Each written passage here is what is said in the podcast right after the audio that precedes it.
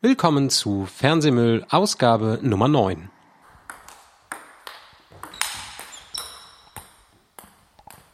Hallo Sven. Hallo Udo. Na, alles klar? Ja, alles toll. So, heute ist ja heute ist ja das Thema Videotechnik für Kochsendungen. Äh, also für kleine Kochsendungen, ne? Du hast ja eine kleine Kochsendung.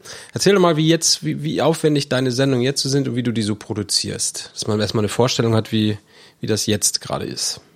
Ja, also ich, ich würde vielleicht sogar gleich an Anfang gehen. Ich mache die Sendung ja schon ein bisschen länger, wobei früher war es noch keine wirkliche Sendung. Da waren es halt noch so typische äh, Home-Videos äh, für YouTube. Äh, ich glaube, das erste war Ingwer schälen. Ähm, angefangen habe ich damit, dass ich äh, Leuten kleine Handgriffe in Videoform zeigen wollte und dementsprechend war die Produktion auch nicht groß und ich hatte da auch noch nicht äh, mit gerechnet, da jemals irgendwie eine, eine, eine super Kamera irgendwie haben zu wollen. Und habe mir dann für einen 30er die Vedoo-Cam äh, Vedoo in der Bild.de Edition gekauft. Die gab es hier im Mediamarkt. Und ich hatte noch überhaupt gar keine Ahnung von Video. Und da, wenn du möchtest, kannst du ja gerne mal dieses ähm, Ingwer-Video verlinken. Da sieht man dann, kriegt man auch so einen Eindruck äh, von der Qualität zu den jeweiligen Kameras. Und das ist halt so, das, das will kein Mensch mehr. Also die, die Kamera ist total äh, lichtschwach, das heißt, du hast sofort irgendwie so, so ein Rauschen mit drauf. Mikrofon ist auch elendig und das Video ist auch nicht nachbearbeitet. Und äh, dann bin ich äh, übergegangen zum iPod vierte Generation. Das war der erste, also iPod Touch vierte Generation. Das war der erste, der eine Kamera drinne hatte. Und ich habe mir äh, den iPod jetzt nicht äh, deswegen extra gekauft. Ich hatte halt vorher den Zweier, weil ich das Ding einfach klasse fand. Und es auch so für die, die Vorbereitung der Sendung immer ganz gut war, mal unterwegs irgendwie kurz Notizen zu schreiben. Und habe mir gedacht, gut, die Kamera ist jetzt halt ein guter Grund, äh, auf die vierte Generation umzusteigen. Und die war schon ja, echt schick. Also die hat Spaß gemacht. Die konntest du gleich einsetzen. Du konntest halt das ganze Material auch auf dem iPod Touch schneiden über iMovie. Das machte das Gerät so interessant. Das Mikrofon war ähm, ja kein schlechtes. Also das Mikrofon hat sich, glaube ich, äh, bei den Geräten jetzt auch am wenigsten geändert. Die Kamera ist natürlich äh, ohne jeglichen ähm, Objektivfokus, das heißt, es ist eine, eine fixe Brennweite und da kannst du nichts dran rumstellen. Aber um so, so ein paar Detailaufnahmen zu zeigen, da hat die Kamera schon mal gereicht. Und zwischendurch habe ich dann äh, mit Oliver, Oliver Hallmann, ähm, der auch im Kulinarikast äh, einen großen Anteil hat, habe ich ab und zu mal ein paar Videos geschossen und das sind, das, das merkst du sofort an der Qualität. Also das äh, Jakobsmuschel-Video, wie bereite ich Jakobsmuscheln äh, richtig zu? Das haben wir mit einer Canon 600D geschossen. Und was einem da sofort auffällt, ist, dass du halt einen tiefe Schärfe-Effekt drin hast. Den kriegst du halt mit äh, den iOS-Geräten überhaupt nicht hin.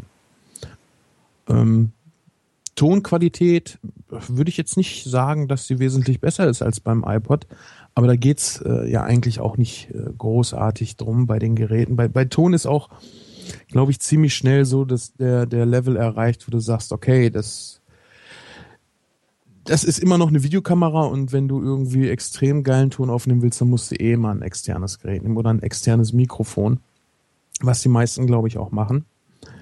Und ähm, da ist aber das Bild auch schon von der, äh, vom, von der, vom Licht her einfach viel, viel besser. Du siehst halt kein, äh, was habe ich eben gesagt, diesen, ist ja kein Graupelschauer, das ist ja dieses, ja, dieses Bildrauschen. Ja. Ne? Einfach also du siehst, hm. ja, du siehst halt ein richtig schön klares, scharf gestochenes und vor allen Dingen auch schön fokussiertes Bild. Da haben wir dann immer schön die, die Tiefenschärfe, also die, den richtig scharfen Ausschnitt auf den Punkt gesetzt, wo wir jetzt gerade Action haben. Zum Beispiel, wenn ich eine Jakobsmuschel schneide, dann ist der Rest ja vollkommen uninteressant. Dann willst du eigentlich nur die Jakobsmuschel fixieren. Und äh, ich finde, das, das macht so eine Kamera äh, schon echt klasse, weil du durch die Schärfe die Aufmerksamkeit einfach nochmal deutlich lenken kannst. Dann kam jetzt der Fünfer. Ich bin mir nicht ganz sicher, ob da, ich glaube vor einem Jahr oder so war das, kam der raus. Oder habe ich ihn mir zumindest gekauft, genau. Und ähm, also da war der Sprung von der Kamera äh, zum Vierer extrem. Ich glaube, das ist die gleiche Kamera, die im iPhone 4S verbaut ist. Und die hat zum Beispiel äh, auch bewegliche Linsen in der Kamera. Das heißt, du kannst wirklich ein bisschen mit der Schärfe arbeiten. Ähm, Zoom benutze ich da eigentlich nicht, weil das äh, ja bei so kleinen Kameras äh, taugt der meist nichts. Aber du hast halt auch wesentlich weniger Bildrauschen mit drinne. Mikrofon ist gleich geblieben, kann man sich äh, in den aktuellen Videos einfach mal kurz angucken. Das, was wir dann, was, was ich als nächstes dazu gekauft habe, war halt ein bisschen Licht, weil eigentlich, wir haben da ja auch schon in einer anderen Sendung mal drüber gesprochen, das, was du eigentlich äh, brauchst, wenn du Video machst, ist gar nicht unbedingt die beste Kamera, sondern halt ordentlich viel Licht. Und da habe ich so eine, ja, eine Lightbox, leider, mit der bin ich nicht ganz so zufrieden, weil die für mich äh, nicht optimal ist. Für mich wäre eher so, so eine Studioleuchte optimal. Also eine Lightbox ist halt, ähm, ja, wie, wie soll man das beschreiben? Das, wenn du so einen Würfel hast und du schneidest den schräg in der Mitte durch, dann hast du halt so einen so einen Schirm und an der, Spit an der Spitzenkante, da ist halt die Tageslichtlampe drinne. Und der Schirm reflektiert in durch, durch Alufolie, ist das sowas in der Art. Und wirft dann halt äh, äh, sehr kräftig das Licht in eine Richtung. Also nach hinten, hinten kann ja nichts abstrahlen, das wird alles nach vorne reflektiert. Damit das jetzt aber nicht zu stark ist und zu harte Schatten wirft, ist halt vorne nochmal ein weißer Stoff drauf. Der macht das Licht halt ein bisschen softer. Aber ähm, ich habe ich hab gemerkt, das ist für meine Kochgeschichten nicht so gut, weil du hast oft irgendwelche Detailaufnahmen mit drin, gerade wenn du äh, Sachen schneidest. Nehmen wir mal als Beispiel das Garnelenvideo. Da habe ich halt zeigen wollen, wie du die Garnele in der Mitte durchschneidest. Das habe ich äh, sehr flach gefilmt und auch sehr nah am Objekt dran. Und wenn du da halt Schatten drin hast und ein sehr fokussiertes Licht, wirkt das Bild auch äh, ein bisschen komisch. Was ich jetzt äh, als nächstes mir dann mal besorgen möchte, zumal es jetzt auch ein sehr günstiges Angebot gab, waren halt so Studiolichter. Da fehlt halt dieser reflektierende Schirm. Dafür ist dann halt vorne ein Regenschirm auch mit diesem Diffusionsstoff drauf der eigentlich dann den ganzen Raum äh, in ein weiches Licht wirft. Und davon dann zwei, dann kriegst du die restlichen Schatten halt auch nochmal schön, ähm, ja, die heben sich gegenseitig halt auf, ne, durch das Licht. Genau, da kommen wir später auch nochmal zu, zu dem Thema Licht. ähm, gut, das heißt, du benutzt einen, iPod, zurzeit immer noch den Fünfer, ne? Genau. Okay, und äh, zum Ton benutzt du nichts Besonderes, einfach nur das eingebaute Mikro? Ja, nicht mehr ganz. Also Ton habe ich auch eine, eine ganze Zeit äh, hinter mir, wo ich es auf die unterschiedlichste Art und Weise gemacht habe. Und die auch für die Produktion, wie ich so ein Video schieße, äh, ja schon essentiell war. Also am Anfang habe ich wirklich gerade mit der Veducam rein den Arbeitsschritt gefilmt. Dazu muss ich sagen, das war so angedacht, wenn ich äh, auf meiner Seite ein Rezept stehen habe und da steht zum Beispiel Zwiebeln würfeln und ich möchte da jetzt nicht einen langen Text zu haben und manche Sachen kann man auch einfach viel, viel besser im Bild zeigen, als das durch Text oder Audio möglich ist. Dann sollte dieses Zwiebeln, Würfeln klickbar sein, so dass ich dann in einem extra Fenster auf dieses Video komme, wo ich dann in, keine Ahnung, unter einer Minute diesen Arbeitsschritt halt direkt sehe, wie funktioniert das. Deshalb auch diese ganz kurzen, ja, Single-Take-Shots, wo du wirklich nur einmal siehst, wie das geht. Später bin ich dann äh, dazu übergegangen und das wird im, oder wurde im Laufe der Zeit auch immer mehr, äh, auch überhaupt an, an Bildkomposition zu denken oder längere Sachen zu zeigen. Ich habe zum Beispiel ein Video gemacht, wie man richtig gute Bratkartoffeln zubereitet. Das war noch mit dem Zweier, also die, das, das Bild ist relativ schlecht, aber ich habe schon ein paar Stellungswechsel gemacht, weil du halt mehrere Handgriffe zeigen musst da habe ich dann, jetzt muss ich gerade überlegen, ich glaube, ich habe in der Aufnahme damals gesprochen. Das heißt, während ich das Video drehe, spreche ich auch das, was nachher im Video gesagt wird. Mhm. Ähm, das ist natürlich ziemlich, äh, ja, das, das kann schnell schwierig und teuer werden. Wenn ich jetzt zum Beispiel jemandem zeigen will, wie ich ein Rinderfiletsteak brate und ich erzähle gerade in diesem Arbeitsschritt was und verhaspel mich, muss ich das nochmal neu drehen. Jetzt habe ich aber das Rinderfilet schon fertig gegart, also brauche ich ein neues Rinderfilet. Zumal der Sound dann natürlich auch nicht so toll ist, wenn ich mit dem iPod aufnehme und ich versuche da zu sprechen, während da unten die Pfanne brutzelt.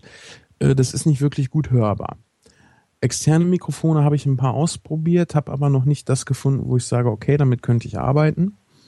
Ähm, es scheitert vor allen Dingen daran, dass es wahrscheinlich einfach zu billige Mikrofone waren, wo du halt viel Rauschen hast, wo du äh, gerade bei den äh, iOS-Geräten und ich glaube beim iPod noch mehr als beim iPhone auch schon mal Probleme mit der Kompatibilität hast. Das heißt, du schließt ein, ein Mikrofon an und irgendwie klappt das dann nicht immer. Ja. Und das Gerät zeigt dir auch nicht an, welches Mikrofon das jetzt gerade benutzt zur Aufnahme. Ich habe dann mal irgendein Programm gefunden. Ich müsste nochmal nachgucken, welches das ist. Das kann ich dir später geben. Das war eine kostenlose äh, Version von einem Audiorekorder für, fürs iPhone. Und da war halt dieses nette Feature drin, dass er dir zeigt, von welcher Quelle er jetzt aufnimmt. Ob er vom Headset aufnimmt oder ob er vom internen Mikrofon ah, aufnimmt. Ja. Mhm. Und ähm, ich bin dann später, das ist auch bis heute der Stand gewesen, weil heute kommt noch ein neues Video raus, was ein bisschen anders produziert worden ist, dass ich die einzelnen Arbeitsschritte gefilmt habe nachher ein Video draus geschnitten habe, also einen groben Schnitt davon gemacht habe und dann im Overvoice rübergesprochen habe. Das heißt, ich habe so ein bisschen im Hintergrund die Geräusche vom Brutzeln und alles, aber ich muss nicht äh, Wert auf das Audio bei der Aufnahme legen. Das hat für mich vor allen Dingen auch noch den Vorteil, außer dass ich halt ähm, mich nachher in Ruhe aufs Sprechen konzentrieren kann, dass die Kinder auch mal durch die Küche laufen können, während ich aufnehme und schreien und kreischen oder so, weil es nachher im Video halt nicht auffällt. Der, der Sound wird halt sehr stark runtergeregelt, dass ich zwar so ein bisschen das mitkriege, aber ähm, das stört halt nicht, wenn mal ein Kind gerade schreit, weint oder sonst irgendwas macht. Das läuft ja nicht durchs Bild. Ja. Äh, da war dann auch noch der ganz, ganz große Vorteil, dass ich halt hier meine Headsets äh, benutzen konnte und während ich Sachen zeige, einen sehr, sehr schönen Sound habe für ein günstiges Geld. Also die Headsets, die ich jetzt benutze, kosten in, im Selbstbau 40 Euro. Das ist ein 8-Euro-Kopfhörer und ein ja, gut 30 äh, Euro ähm, Nackenbügelmikrofon, was man ja auch nicht in der Aufnahme sehen will. Gerade in so einer Kochshow finde ich das ganz schick, wenn man das nicht tut. Und ähm, hab dann aber halt vorneweg und hinten raus nochmal so, so eine Ansprache und eine Verabschiedung gesprochen. Die habe ich dann aber mit dem iPhone wieder, äh, beziehungsweise mit dem iPod aufgenommen. Da merkt man dann auch ganz stark den Unterschied von den Soundqualitäten. Was ein bisschen schade ist, aber da die An- und Absprachen immer relativ kurz sind, fällt es nicht unbedingt so sehr ins Gewicht. Jetzt habe ich heute äh, eine neue Art ausprobiert, äh, Video aufzunehmen das hat mit der ähm, Herangehensweise des Erzählens zu tun. Also wenn du dir so ganz, ganz einfache YouTube-Videos anguckst, die jeder Hinz und Kunst macht, wie werden die produziert, Udo? Naja, Kamera drauf, Rekord fertig. Kein Richtig. Schnitt, kein gar nichts. Genau. Und vor allen Dingen auch keine unterschiedlichen Einstellungen. Naja. So, und jetzt gibt es ein ja, ein YouTuber, ich, ich finde YouTuber, das Wort finde ich total ekelhaft, genauso wie ich Podcast, Podcaster und Blog ziemlich ekelhaft finde, aber man braucht es äh, halt zur ähm, Einsortierung. Und zwar ist das Dr. Allwissend. Der macht im Grunde genommen auch nichts anderes. Nur schneidet er dabei. Er macht halt äh, teilweise schnelle Schnitte, äh, er hat natürlich auch eine ganz besondere Art zu erzählen. Also wenn man sich so ein Video von ihm anguckt, dann merkt man gleich, okay, äh, deshalb funktionieren die Videos gut, obwohl sie eigentlich äh, fast immer nur eine Perspektive der Kamera haben. Und durch harte Schnitte und durch Umsetzen und vielleicht irgendwie Accessoires ändern, kannst du dann quasi auch in zwei Rollen schlüpfen. Und es hält das, diesen, diesen Single-Shot auch so ein bisschen ähm, am Leben, weil du mit den Augen ein bisschen hin und her springen musst. Das habe ich jetzt heute auch gemacht und habe dann äh, in dieser Aufnahme erzählt, was ich den Leuten zeige. Also in dem Video geht es halt um Knoblauch, wie man Knoblauch pellt, wie man Knoblauch dann verzehrfertig macht und äh, er wird nicht gepresst, nicht in eine Knoblauchpresse gepasst, äh, gepackt, ganz, ganz wichtig. Hab das Video dann natürlich nachher äh, zügig zusammengeschnitten, also dass ich nicht lange oder längere, ähm, ja, so Stellen wie jetzt hier zum Beispiel drin habe, sondern dass es wirklich ein bisschen knackiger ist. Und bin dann auch im Bild ein bisschen hin und her gesprungen, dass du halt immer so einen kleinen Wechsel hast, dass es halt nicht einschläfernd ist, weil ein Typ dir da gerade was über Knoblauch erzählt. Und das Schöne war, jetzt hatte ich äh, schon dieses Video dann fertig und hatte ne, ähm, im Vorfeld wusste ich ja schon, okay, ich will was mit Knoblauch machen, ich weiß, was ich zeigen will, ich weiß nur noch nicht, wie ich die Geschichte erzähle. Hab dann einfach mal so die einzelnen Arbeitsschritte aufgenommen und habe die dann nachher über diesen fertigen One-Shot ähm, drüber gelegt, sodass an den interessanten Punkten, wo ich halt auch was zeigen will oder muss, will einmal, um das Video so ein bisschen aufzulockern, muss halt, um die Arbeitsschritte äh, zu verdeutlichen und den Leuten zu zeigen, okay, so funktioniert's. Kriegst halt auch Wow-Effekte mit hin. Wenn ich dir jetzt erzähle, äh, du kannst Knoblauch äh, so lange schütteln, bis die Schale abgeht, dann ähm, magst du mir das glauben oder nicht. Aber wenn du das siehst, ist der Eindruck einfach noch äh, viel aussagekräftiger. So, wow, cool, das geht. Ne? Mhm. Und da ich das dann halt ähm, den, den Sound nicht nachträglich gemacht habe, habe ich dann aber auch wieder ein externes Mikrofon nehmen müssen und da habe ich dann heute mit dem iRig Mic, das ist so ein Handheld-Mikrofon, so in der, ja, ich glaube, es sieht so ein bisschen aus wie das SM58 von Shure, ist glaube ich nur oben der Drahtkorb nicht ganz so kugelig. Das, das Schöne an dem Teil ist, es geht halt äh, ohne Batterie an den iPod dran hat gleichzeitig noch einen Ausgang für Kopfhörer. Das heißt, wenn du einen Soundmann hättest, könnte der in einer anderen Applikation den Sound auch abhören. In der Video- oder in der Kamera-App von Apple geht es nicht. Diese, dieser zusätzliche Ausgang bei diesem Mikrofon ist aber auch schon das erste Problem.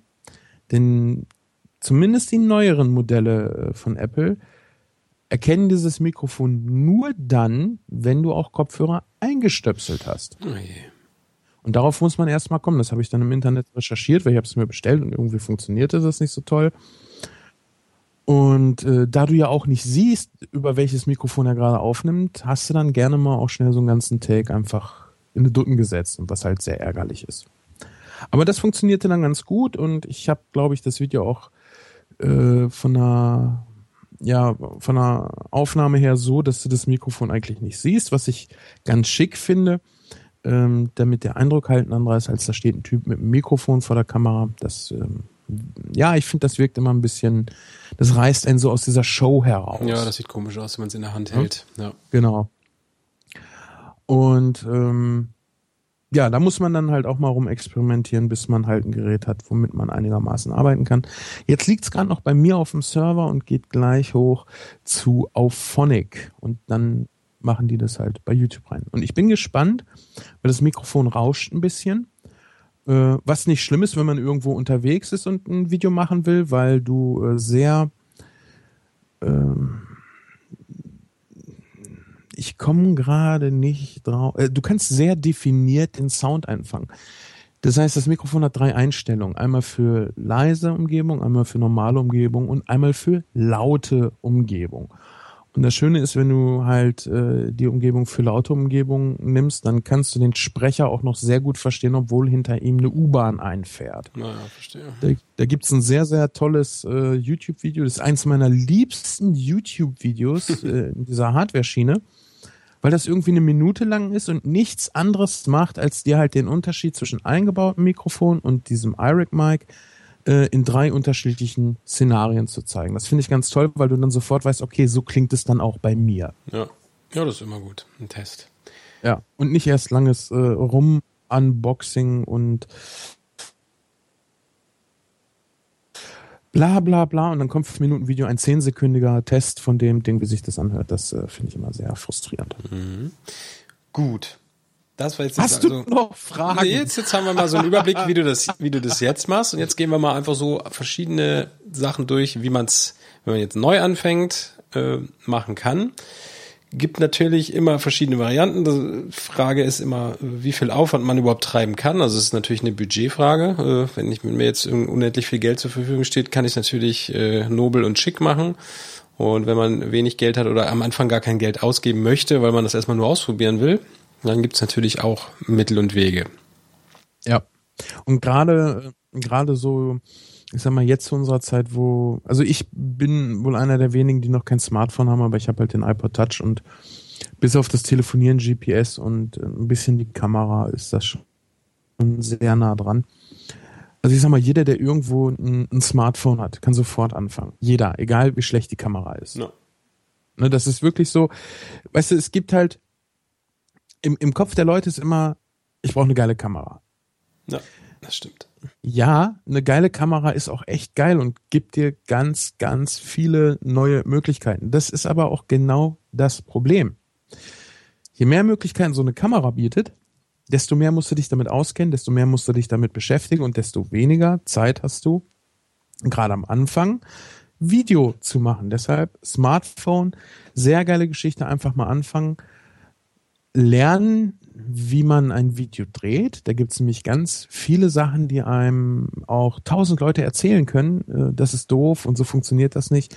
Am einfachsten habe ich äh, gemerkt, ist immer noch das Selbst herausfinden. Und ähm, das geht mit den Dingern halt extrem gut. Zumal, wie gesagt, auf dem iPod Touch kannst du es machen. Ich glaube, auf den normal anderen Geräten von, äh, ich weiß gar nicht, wie die Konkurrenz, gibt es überhaupt Konkurrenz zu Apple? Ich weiß es. Ja, ich, aber alles die so, Android-Dinger können das bestimmt auch.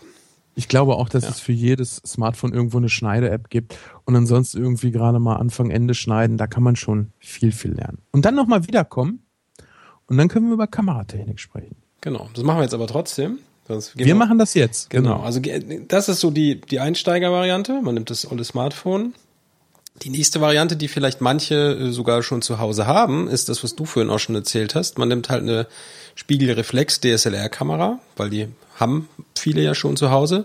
Wenn man Glück hat, vielleicht sogar mit ein paar vernünftigen Objektiven. Ähm, und die, die neueren Modelle, die können tatsächlich auch Video aufnehmen und das mittlerweile in, auch in einer vernünftigen großen Qualität. Also ich weiß, ich habe eine Kamera, die ist glaube ich zehn Jahre alt, die kann auch schon Video aufnehmen, aber das ist dann so irgendwie 300 Pixel breit und äh, ist total verrauscht und kaputt. Also wer selber ähm, irgendeine Kamera hat, kann die natürlich benutzen mit all seinen Vor- und Nachteilen. Also was du vorhin sagtest, man hat natürlich diese, diesen Filmlook mit der Tiefenschärfe. Was aber auch bei manchen Produktionen natürlich ein Problem sein kann, weil wenn du so eine, nur so einen kleinen Bereich hast, der immer scharf ist, aber es bewegt sich jetzt zum Beispiel ein Koch durch seine Küche, dann muss natürlich der Kameramann äh, immer die Schärfe nachführen, damit dieser Koch immer scharf ist. So und dafür ist dann eine DSLR unter Umständen nicht so gut geeignet. Ähm, anderer Nachteil, den alle diese Kameras haben, was du auch erzählt hast, du kannst halt schlecht ein externes Mikrofon anschließen. Ähm, also weder bei deinem iPod kannst du vernünftig mal eben ein professionelles Mikro anschließen, noch bei so einer DSLR. Ähm, es gibt so, äh, so Anschlussboxen, sage ich mal, dass man auch ein XLR-Mikrofon an eine DSLR anschließt. Aber das ist, äh, macht das Ganze noch wieder ein paar hundert Euro teurer und ist kompliziert und fehleranfällig. Ähm, ja, das ist so eine Gruppe der Kameras. Also DSLR ist eigentlich nicht schlecht. Wenn man eh eine hat, spart man natürlich viel Geld und kann damit gleich loslegen die nächste Gruppe Kameras, die vielleicht auch manche zu Hause haben, sind diese ganzen, äh, ich nenne sie mal Action Cams, ja, also eine GoPro zum Beispiel, die du auf dein Fahrrad vorne draufschnallst oder auf dein Skateboard, den haben vielleicht manche, weil sie Sport machen oder tauchen gehen oder sowas. Die kann man natürlich im Notfall, wenn es dann unbedingt sein muss, auch nehmen. Damit hat man aber auch die ganzen Nachteile. Man kann da weder zoomen noch vernünftig scharf stellen, noch richtig Kontrolle machen, weil man einen großen Monitor eigentlich irgendwie auch haben möchte, wo man, oder einen Sucher haben möchte, wo man durchgucken will. Aber bevor man gar nichts hat, kann man natürlich auch so eine Kamera benutzen. So, und jetzt kommen wir eigentlich zu den drei Klassen, die für mich als Videotechniker auch interessant sind, wo es dann für mich auch anfängt, dass es wirklich eine, eine Kamera ist und nicht irgendein Gerät, wo eine, als Beigabe auch noch eine Kamera dabei ist. Und da gibt's dann so die die normalen Camcorder, nenne ich sie mal. Und da gibt's drei große Gruppen. Da gibt's einmal die Consumer Camcorder. Das ist halt, wie der Name schon sagt, für den, für den Endverbraucher, also für euch zu Hause, äh, für den, für den äh, Urlaub oder den Kindergeburtstag. Also günstige Kameras, äh, die aber schon direkt Video aufnehmen und auch dafür gebaut sind, Video aufzunehmen und nicht also das sind keine Fotokameras, die auch Video können, sondern DSLR-Kameras, die können Video und dafür sind sie gebaut und optimiert. Die haben meistens vernünftige Objektive, auch richtige Zoom-Objektive. Ähm, die nehmen irgendeinem sinnvollen Videoformat auf. Ähm, man kann auch ein Mikrofon anschließen. So, und das machen diese ganzen Consumer-Dinger. Da kann man meistens ein Mikro anschließen, aber kein, kein XLR-Mikro, also nichts, nichts Professionelles Was auch ein Problem ist bei den Konsumerdingern, die sind halt meistens sehr klein, also so, ich sag mal, so groß wie ein großes Brötchen oder so. Ähm, dadurch wackeln die natürlich auch sehr schnell, wenn man sie in der Hand hält. Und die Bedienung ist relativ fricklig, weil ich alles in irgendwelchen Menüs verstecken muss, weil ich einfach gar keinen Platz an, dem, an der Kamera selber habe, um da groß Tasten und Knöpfe und Rädchen zu verschrauben. Da, da, da muss ich auch gleich mal kurz einhaken, wo du das sagst mit äh, externen Mikrofon. Also wenn du eine Kamera suchst und du willst äh, ein externes Mikrofon anschließen, bist du mindestens 100 Euro teurer bei einem Modell, das das schon kann. Es gab mal eine Handycam, die ja für YouTube-Videos, also für so, so einfache Videos echt nicht schlecht war. Ich müsste es raussuchen, welcher Link das war, äh, äh welches Modell das genau war. Mhm. Die hatte aber den großen Vorteil, dass die einfach mal eine Buchse dran hatte, um äh, ein externes Mikrofon anzuschließen. Ja. Also das merkst du auch echt bei, bei den ganzen Kameras, die so unter, na ich sag mal unter 200 Euro ist das eigentlich sonst nicht zu kriegen. Ja. Wo du sagst so, ey, das wird mir eigentlich reichen, aber ich krieg da kein externes Mikrofon dran. Nicht mal Klinke. Und Klinke äh, wird ja in den meisten Fällen schon reichen. Da muss ich auch gerade, ähm, um nochmal auf den iPod zurückzukommen, es gibt ja auch verschiedene Möglichkeiten an den iPod äh, ordentlich Audio ranzukriegen. Ich habe einmal ein Adapterkabel hier. Das heißt, es ist kleine Klinke auf die vierpolige kleine Klinke des iPods. Das Kabel selber kann eigentlich nichts, außer dass es halt die Pin-Belegung ändert. Und darüber könnte ich hier zum Beispiel ein Klinken-Lavalier-Mikrofon anschließen. Ähm, Habe ich mir auch mal eins gekauft, das ATR 3350 ist das, sechs Meter langes Kabel. Hm. Ja, hätte ich auch schon drauf kommen können, dass das nicht gut ist weil das halt einfach für, für Rauschen, für Knarzen und sowas sorgt. Dann gibt es aber auch noch von, ähm, ja, das ist das, äh, ist auch von iRig. Das ist eine kleine Box. Da kommt eine, ähm, also so eine Blockbatterie rein. Und du hast einen XLR-Anschluss in groß. Und dann halt ein kleines Kabel, was in den iPod oder ins iPhone reingeht. Und du kannst halt ähm, äh, Phantomspeisung über die Batterie an das XLR-Mikrofon geben und kannst Lautstärke schon mal einstellen an dem Ding. Und das muss ich sagen, äh, ist so bis jetzt die beste Möglichkeit für mich gewesen, hier äh, anderen Sound ranzukriegen. Ja. Ja, ich sage also es geht, es geht immer, es gibt immer irgendwelche Kistchen, also es gibt auch für die ganzen DLSR dann so, so 100 Euro Kästchen von allen möglichen Herstellern, dass du da halt dann, ne, dein Mikro reinkriegst. Also es geht immer, bedeutet aber Aufwand, neue Fehlerquellen, ne? also es, natürlich ja. geht's. Aber nur, ich, nur ist der Einstieg hier auch gerade preislich nochmal ja, günstiger. Genau. Das, das Ding liegt bei 40 Euro. Ja, ja na klar. Und hat, ich wollte es nur gerade erwähnen, weil das ist, also wenn du wirklich so klein anfangen willst, aber ja. du willst schon mal besseren Sound haben, finde ich, ist das so entweder das oder du nimmst halt ein externes Aufnahmegerät. Darüber haben wir auch noch gar genau, nicht gesprochen. Genau, ja, das kommt, kommt gleich auch noch. Genau. Okay, ich mach mal die, die nächste Gruppe an Kamera. Also das waren jetzt die Consumer-Camcorder. So, und jetzt kommen wir eigentlich in die technisch interessanteste Gruppe. Ähm, die sind zwar dann auch schon ein bisschen teuer, also hier reden wir jetzt so von irgendwie irgendwas um die 1000, 2000 Euro, vielleicht gebraucht, vielleicht günstiger. Die sogenannten Prosumer-Kameras, äh, Zielgruppe von den Kameraverkäufern sind dann halt so Sachen wie, weiß ich nicht, der offene Kanal von deiner Stadt äh, oder so ein Hochzeitsfotograf, der das dann vernünftig macht oder äh, keine Ahnung, also alle, die irgendwie Videos machen müssen, sich aber die großen Broadcast-Kameras für ein paar zig, Zehntausende nicht leisten können. Für diese sind diese Kameras. Äh, und die haben halt ja, alle Nachteile, die ich jetzt bei den anderen quasi genannt habe, haben die halt nicht. Ja? Also die haben alle standardmäßig zwei XLR-Eingänge, wo du sowohl Leinpegel als auch, also von irgendeinem Mischpult was reintun kannst, als auch äh, Mikrofone phantomgespeist und nicht phantomgespeist. Äh, die rauschen auch nicht, äh, also sind vernünftige Preamps drin. Also das ist amtliche Audiotechnik in so einem Ding. Entschuldige, was sind denn mhm. da für Anschlüsse dran? Sind das große? Große XLR-Buchsen. So ah, große, richtig, okay. richtig große XLR. Und, da, und plus dann zusätzlich immer noch ein eingebautes Mikro. Meistens. Ne? Und dann kannst mhm. du sogar bis zu vier Tonspuren aufnehmen. Also das, das eingebaute Mikro plus noch zwei Quellen zum Beispiel. Also je nach Modell. Ne? So, dann hast du diesen ganzen Nachteil nicht, dass du diese, die Bedienung äh, in kleiner Fläche mit Menüs und kleinen Schalterchen und so hast, sondern das ist eine relativ große Kamera. Also ich rede jetzt so von, weiß ich nicht, 40, 50 Zentimeter so in der Länge, ne? Und oben meistens mit so einem Henkel. Das ist schon. Also schon, schon Schulterkameras. Ist, nee, noch nicht Schulter, aber so, so das, was dazwischen kommt, ne? Also okay. du kannst es so oben anpacken, kannst es auf ein Stativ packen. So, und vorne ist auch ein richtiges Objektiv drauf, also ein richtiges Stück großes Glas mit, mit, mit Knöpfen und Bedienteilen und Zoomhebel und man kann die Schärfe äh, richtig einstellen, man kann die Blende gut einstellen. Und was diese Kameras auch machen, sie nehmen halt in einer vernünftigen, äh, hochwertigen Qualität auf. So, also so ein iPod macht ja direkt ein MP4 in, keine Ahnung, irgendeiner kleinen Datenrate.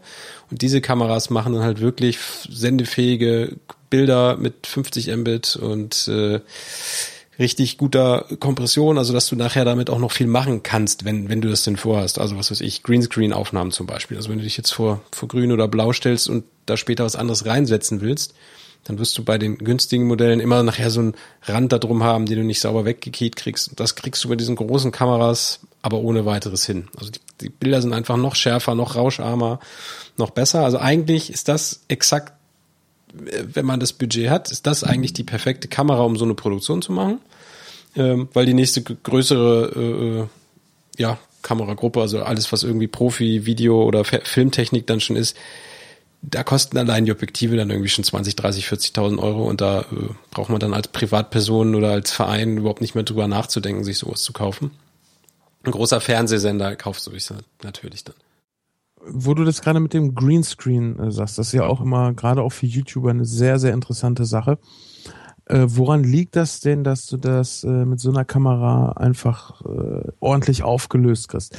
Ist das äh, die Kompression des Bildes oder hat das auch schon mit dem Objektiv viel zu tun? Das fängt beim Objektiv natürlich an. Also je, je sauberer ich meine Farbkanäle getrennt kriege, also kennt man bestimmt, wenn du mal so eine billige Fotokamera nimmst und filmst, sage ich mal, eine Zeitung ab oder machst ein Foto von einer Zeitung, dann wirst du sehen, dass du an den Rändern, gerade wenn du sehr weitwinklig wirst, dass du dann keine schwarzen Buchstaben mehr hast, sondern dass du um die Buchstaben rum so Farbsäume hast. Ne, das ist diese sogenannte chromatische Aberration. Das heißt, die Grundfarben werden vom Objektiv nicht alle gleich gebrochen, und dann, sondern an den Rändern ist es dann so, dass ich, das Rot ein bisschen mehr gebrochen wird und dann hast du so rote Ränder oder lilane Ränder. So damit fängt's an.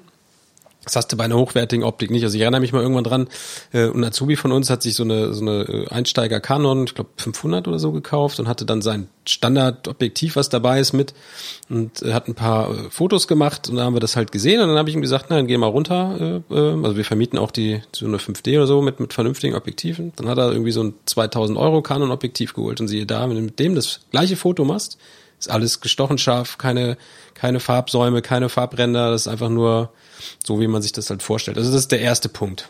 So, und der zweite Punkt ist, dass du, wenn du ein Greenscreen machen willst, musst du ja diesen grünen Kanal sehr genau getrennt haben vom Rest. Und, und Videokameras funktionieren seit Farbfernsehen so, dass sie die Helligkeitsinformationen alle in der vollen Auflösung aufnehmen und die Farbinformationen nur zur Hälfte. Mal so ganz grob gesprochen. Das ist dann dieses berühmte 4 zu 2 zu 2, was man öfter mal irgendwo liest. Das heißt, ich äh, nehme die Helligkeitsinformation in voller Auflösung, aber die Farbinformation nur in halber Auflösung. So, und diese ganzen äh, Konsumerkameras, die machen es sogar nur in Viertel der Auflösung. Das heißt, ähm, die Farbinformationen, die da sind, sind eigentlich im Vergleich zur Helligkeitsinformation total unscharf. Und dadurch kriegst du dann halt, kannst du die Ränder von von Haaren oder von ja von deiner Schulter halt nicht mehr so genau äh, im, im Farb in der Farbe nicht mehr so genau trennen vom von diesem grünen Hintergrund. Deshalb sehen Greenscreen-Aufnahmen äh, von Prosuma-Kameras immer ganz schrecklich aus. So, ganz grob erklärt. Und, und, und das macht man dann, ähm, um Datenrate zu sparen. Ja, genau. Ne? Consumer darf halt, äh, ja, darf halt nichts kosten. Äh, dann mhm. musst du, dann musst du natürlich, also wenn du eine Kamera bauen willst für 200 Euro, dann musst du halt an allen Stellen Kompromisse machen. Das heißt, du kannst da nicht die 30.000 Euro Optik von Zeiss irgendwie davor schrauben. Es geht halt nicht, sondern du musst dann irgendeine Plastelinse nehmen, die irgendwie gerade noch so geht, am besten noch nachher elektronisch das noch verschönern. Mm, dann musst du, um ja, um Platz zu sparen, weil du kannst es nicht einem, einem Konsumer sagen, hier ja, äh, zehn Minuten sind jetzt aber irgendwie, weiß ich nicht, zehn Gigabyte groß. Das wird er halt sagen, äh, was ist denn das für ein Quatsch? Der will halt ein paar Stunden auf seine SD-Karte aufnehmen und die SD-Karte darf auch nicht zu teuer sein, weil sie so schnell sein muss. So, und das hast du halt bei den Profimühlen nicht mehr. Ne? Da ist halt da spielt das keine Rolle. Wenn du da viel aufnehmen musst, dann musst du halt viel aufnehmen und dann kommen da halt teure Aufnahmerekorder irgendwie hinten rein. So. Und das ist eigentlich der große Unterschied. Ähm, ja, eine andere Sache, die auch noch unter Umständen für manche Leute interessant sein kann. Also sagen wir mal, du kommst jetzt auf die Idee, du willst irgendwann live senden, weil du sagst, du machst jetzt einmal im Monat Svens, Svens Kochshow. Ja, so lädst dir fünf Leute ein und dann wird da halt irgendwie zwei Stunden lang gekocht dann willst du nicht nur eine Kamera haben. So, dann möchtest, nee. du, möchtest du, sagen wir mal, drei Kameras haben, mit, wo ein Kameramann dahinter steht, die mal ne, verschiedene Bilder einfängt, dann willst du vielleicht noch eine Kamera haben, die auf den Herd von oben drauf guckt, dann willst du noch eine Kamera haben, die im Kühlschrank äh, versteckt ist und rausfilmt, so. Also sagen wir mal, wir brauchen fünf Kameras für so eine Show. So, wenn du jetzt aber live senden willst, musst du die Kamerasignale natürlich auch umschalten können. Jetzt willst du aber nicht äh, fünf Kamerasignale irgendwie per Firewire oder USB in deinen Computer rein und da drin umschalten, sondern willst du einen externen Bildmischer, heißt das, benutzen. So, den würdest du dir dann vielleicht jedes Mal mieten, weil die sind dann auch relativ teuer. Also der Bild, der Bildmischer nimmt jetzt quasi diese äh, fünf Bilder von den Kameras und ich sage ihm dann per Hand so, jetzt genau. äh, leitest du Bild von Kamera 1 weiter. Ja, genau. Musst dir vorstellen, wie ein, wie ein Audiomischpult, aber für Video. Ne? Also du kannst dann. Und das, das halt immer nur ein Kanal offen Genau, ist. du kannst einen Kanal, du kannst auch zwei aufmachen, wenn du zum Beispiel so eine, eine Blende machst, dann kannst du sagen, links ist die eine Kamera, rechts die andere oder Picture-in-Picture-Effekte äh, oder du kannst mhm. es hin und her wischen. Also das, da können die Dinger dann alles. Ah, okay. Also wenn du so einen Bildmischer benutzen willst, dann brauchst du aber Kameras, aus dem irgendwie ein sinnvolles Videosignal hinten rausfällt. So, diese ganzen Konsumerkameras haben sowas aber nicht. Also die haben, wenn es uns hochkommt, vielleicht so ein F-Bus-Anschluss, den du an deine alte Glotze, weißt du, so dieses gelbe Videokabel ja. irgendwie analog anschließen kannst. Äh, wenn du Glück hast, haben sie vielleicht schon HDMI, was dann aber eher so für äh, Konsumerfernseher wiederum gedacht ist. Das könnte man aber mit, mit passenden Adaptern auch schon wieder auf ein sinnvolles Format wandeln. Macht aber keinen Spaß. Und was du vor allen Dingen eigentlich auch in der Studioumgebung immer willst, dass die Kameras zur gleichen äh, in der gleichen Geschwindigkeit laufen, weil die machen ja, äh, sagen wir mal, 25 Bilder pro Sekunde. Mhm. Wenn du jetzt aber fünf Stunden filmst und die Uhr von Kamera 1 läuft ein Tausendstel Prozent schneller als die anderen, dann hast du vielleicht, wenn du, ne, die Zeit um ist, macht die Kamera 1 vielleicht drei Bilder mehr als die anderen. So. Und dann sind die nicht synchron. Und wenn du Videosignale hast, die nicht synchron sind, dann lassen die sich nicht vernünftig schneiden. Das heißt, du willst eigentlich immer Kameras haben, die man auch synchronisieren kann mit einem externen Signal. Also sogenanntes Scanlog-Signal, obwohl es nicht unbedingt mehr nötig ist, aber ne, das ist so der ideale äh, Fall. Ja, wo, wo ist denn da jetzt dann das Problem äh, zu schneiden? Also ich will ja ähm, Nee, es geht um den Live-Schnitt. Später kannst du natürlich immer schneiden, auch wenn die unterschiedlich schnell laufen, weil du hast dann halt ja, so, so viele Bilder, ne? Aber ja, ich versuche ich versuch das gerade für mich irgendwo auf eine andere Ebene zu bringen, dass ich das abstrahieren kann, aber ich krieg's nicht abstrahiert. Mhm. Ähm, wenn ich eine Stunde mit einer Kamera aufnehme, die 25 Bilder schießt und eine, die 30 Bilder schießt, habe ich doch trotzdem nachher nur eine Stunde Material. Nee, da, darum geht's mir nicht, dass du verschiedene Frameraten hast, sondern dass ähm, die, beide Kameras glauben, sie machen 25 Bilder pro Sekunde, aber die haben ja beide eine eigene Uhr eingebaut, die diese, ja. diesen Takt vorgibt. So, wenn du jetzt eine Sony-Kamera hast mit einem Quarz bla bla bla und dann hast du eine Panasonic-Kamera mit einem Quarz lalala und der geht auch nur ein Tausendstel schneller, dann ist für die eine Kamera halt eine Stunde eine Stunde lang, für die andere ist die Stunde aber vielleicht ein Feld weniger lang, weißt du? Also geht's um den Timecode? Ja, ja, auch. Ähm, eigentlich geht's wirklich mehr um die um die Clock. Ne? Also ähm, Kamera muss ja, also stell dir vor, du hast oder ein anderes Beispiel. Nimm mal, du hast ein, du hast 50 Filmprojektoren nebeneinander stehen. Ne? Du ja. hast ein ganz breites Bild. Ja. Die müssen ja alle gleichzeitig das neue Bild zeigen. Also wie ein Dia-Projektor, die müssen alle zur exakt gleichen Zeit das nächste Dia reinschieben, also das nächste Bild hochschieben und zu, alle zur gleichen Zeit ihren Shutter aufmachen und das Licht durchlassen, weil sonst äh, flackert's und sieht komisch aus. So und das gleiche muss eine Kamera natürlich bei der Aufnahme machen. Also wenn du ein professionelles Studio hast und du hast da fünf oder zwanzig Kameras, dann müssen die alle immer zur exakt gleichen Zeit ihr Bild machen, damit du später ich, im Schnitt Ne? Ich glaube, jetzt verstehst, dass du dann wirklich äh, im Schnitt zwischen den Bildern schneiden genau. kannst und nicht irgendwie ein halbes Bild eingeblendet Ja, genau. Wird. Die müssen halt synchron sein. Das heißt, die müssen alle dem Mischer zur gleichen Zeit den Bildanfang liefern. Also sagen wir es mal so. Ich fange ja an mit Sekunde X. Jetzt übermittle ich mein Bild, zwar hier oben erstes Pixel. Und das müssen halt alle Kameras zur gleichen Zeit tun. wenn ich mhm. hin und her schneiden will. So früher war es noch schlimmer, als es analog war. Mittlerweile kannst du auch durch Tricks es so machen. Dann hast du dann aber immer ein Frame Verzögerung, weil du wartest dann halt so lange, bis ein Frame da ist, speicherst das zwischen. Das geht auch alles. Aber wenn du wirklich live und synchron, ne, also wenn du von Kamera 1 auf 2 schaltest und, und du bist lippensynchron in der ersten, dann willst du auch lippensynchron sein in der zweiten und nicht da ein Stück versetzt sein. Und wenn du das halt nicht willst, musst du vernünftige Broadcast-Kameras benutzen. So, das gibt's auch schon in diesem, was ich eben sagte, in diesem Prosumer-Bereich gibt es solche Kameras. Ähm, nur so, dass man das mal gehört hat, das gibt es also. Also wenn ich gleich auf die Idee komme, ich will mit fünf Kameras arbeiten, dann kaufe ich mir halt keine Consumer-Kameras, weil das, ist, das geht schief, macht keinen Spaß. Das ist halt das falsche Werkzeug für eine bestimmte Aufgabe. Ne? Gut. Ja, das war ja auch das, was du im, im Vorgespräch schon gesagt hast den Fehler, den man oft macht, ist, man sucht sich eine Kamera aus, kauft sich die und dann will man irgendwas damit machen. Ja, genau. Aber man sollte sich halt vorher überlegen, welches Werkzeug brauche ich und dann kaufe ich mir das Werkzeug. Genau. Und suche mir halt nicht einen Hammer aus, weil ich den toll finde und versuche dann damit die Wand zu streichen. Nee, genau, das geht schief. Also man muss natürlich immer erst gucken, was habe ich genau vor. Ne? Also in deinem Fall ist es relativ einfach. Du hast, brauchst nur eine Kamera, du brauchst also nichts, was Genlock-fähig ist, außer du sagst, du willst jetzt äh, live senden und keine Ahnung, ähm, ne? Oder manchmal ist eine zweite bestimmt auch schön, aber dann ist es eher eine Effektkamera, dass du was weiß ich noch eine haben willst, die von oben auf den Topf guckt oder von einer anderen Perspektive nochmal guckt. Da ist es aber auch egal, ob die synchron ist.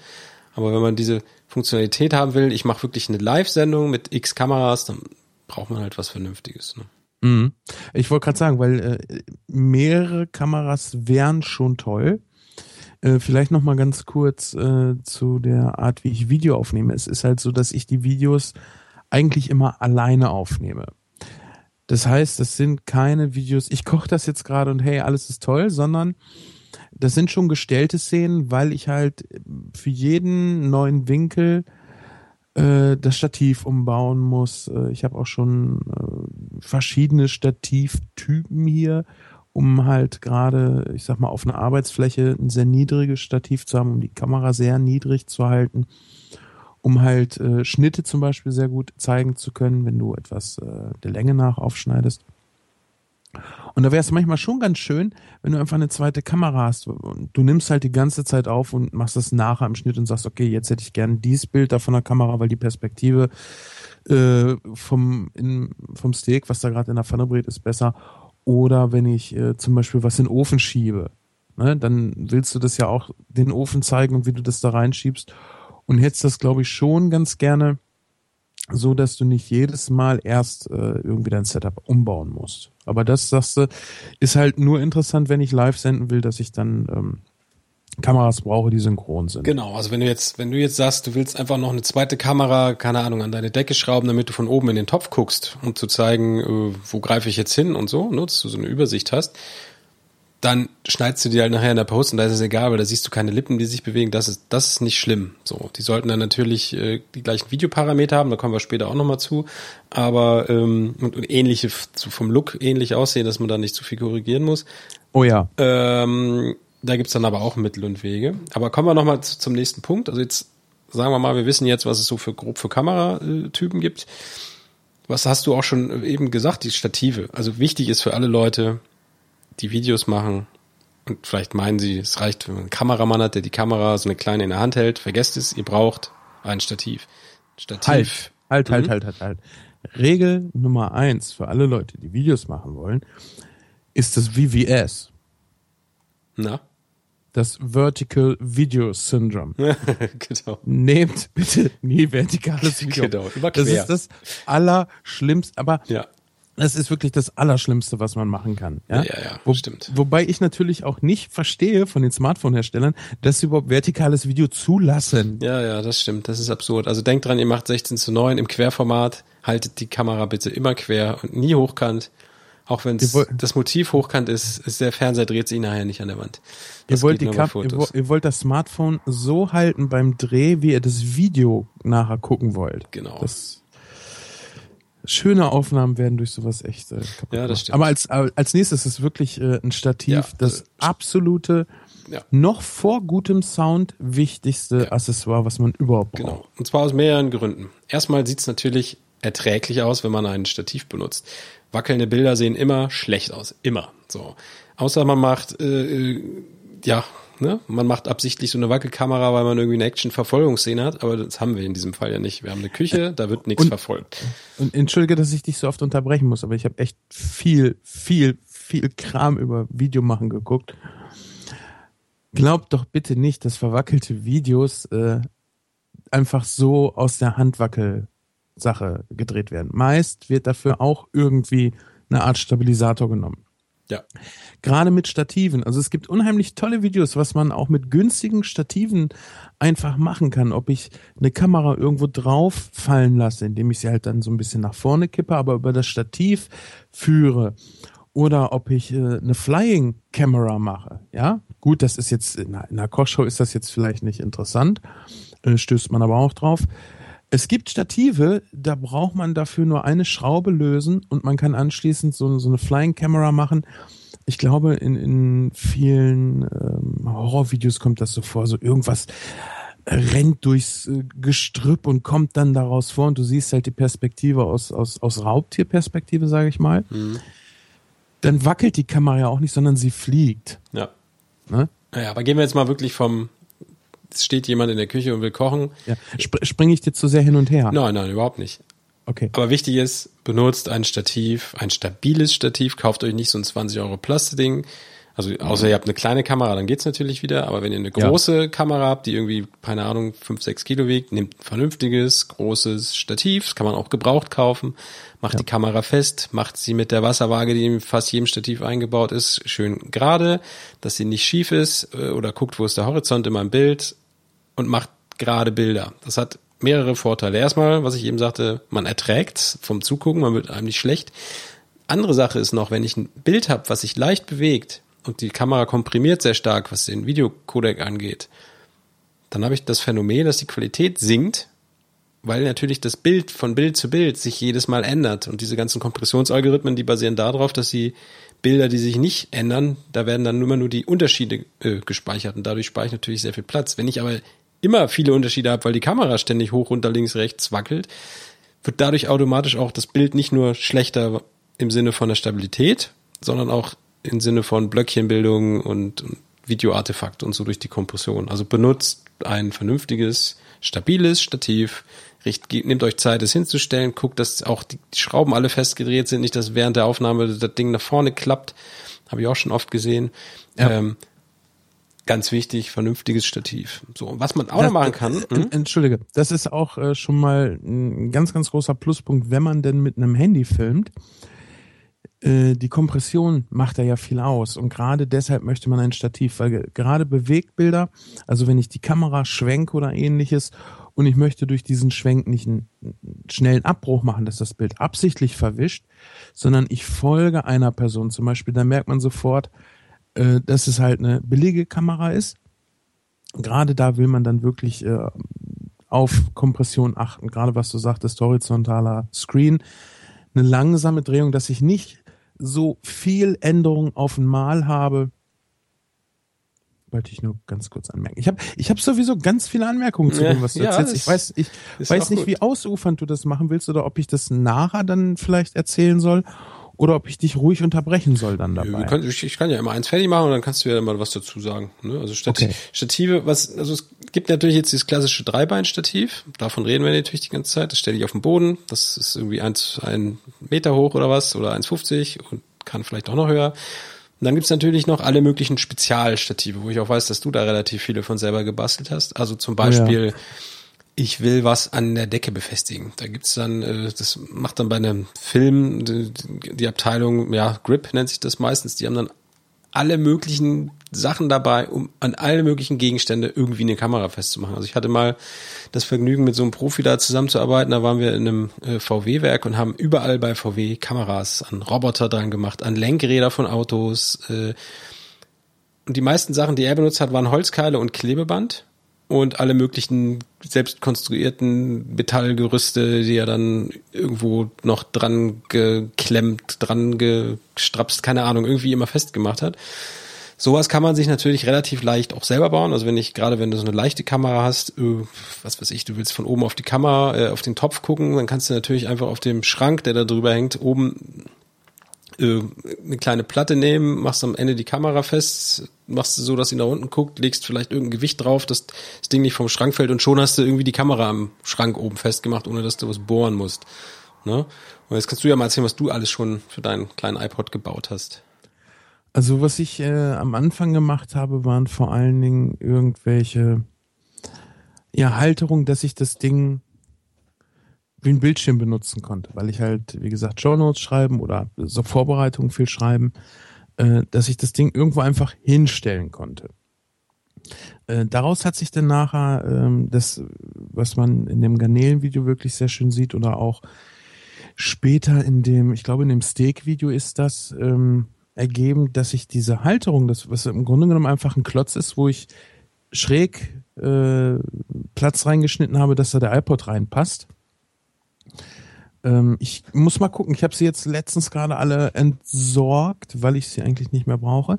Aber ich, ich gucke mal, ob ich so einen noch habe, sonst mache ich noch mal so einen und schicke dir Bilder dazu. Das kann man sich dann mal ganz gut angucken. Ähm, der Vorteil hierbei war für mich, dass der iPod leicht schräg steht. Das heißt, ich habe so eine leichte, äh, nicht eine direkt seitliche Sicht, weil das bei einer Pfanne ja auch nie funktioniert, weil dann ist der Pfannenrand im Weg sondern ich konnte mit diesem leichten Blick von oben halt über den Pfannenrand drüber gucken und mir genau das Steak beim Braten in der Pfanne aufnehmen, was ein unheimlich tolles Motiv ist, wenn ich gerade verdeutlichen will, hey, das Steak brät jetzt und so sieht es aus und du kriegst halt Appetit dabei.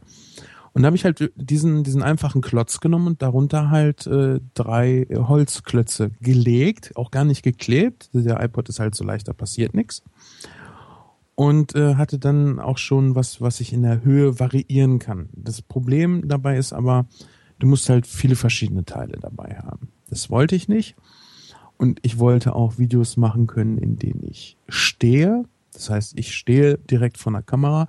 Das kriegst du mit so kleinen Teilen nicht so toll hin. Also habe ich mir natürlich auch ganz normale äh, und dann auch wirklich Billo-Stative gekauft die für so ein Smartphone auch ganz gut funktionieren, weil so ein Smartphone halt kein Gewicht hat. Da kommen wir aber gleich nochmal drauf. Äh, Problem dabei ist, die sind von der Höhe in dem Preissegment, ich glaube, fast immer bei 1,50, was für mich halt nicht reicht. Ich bin fast zwei Meter groß. Das muss schon irgendwo höher sein. Und ich will ja vor allen Dingen auch äh, beim Kochen nicht geradeaus in die Kamera gucken.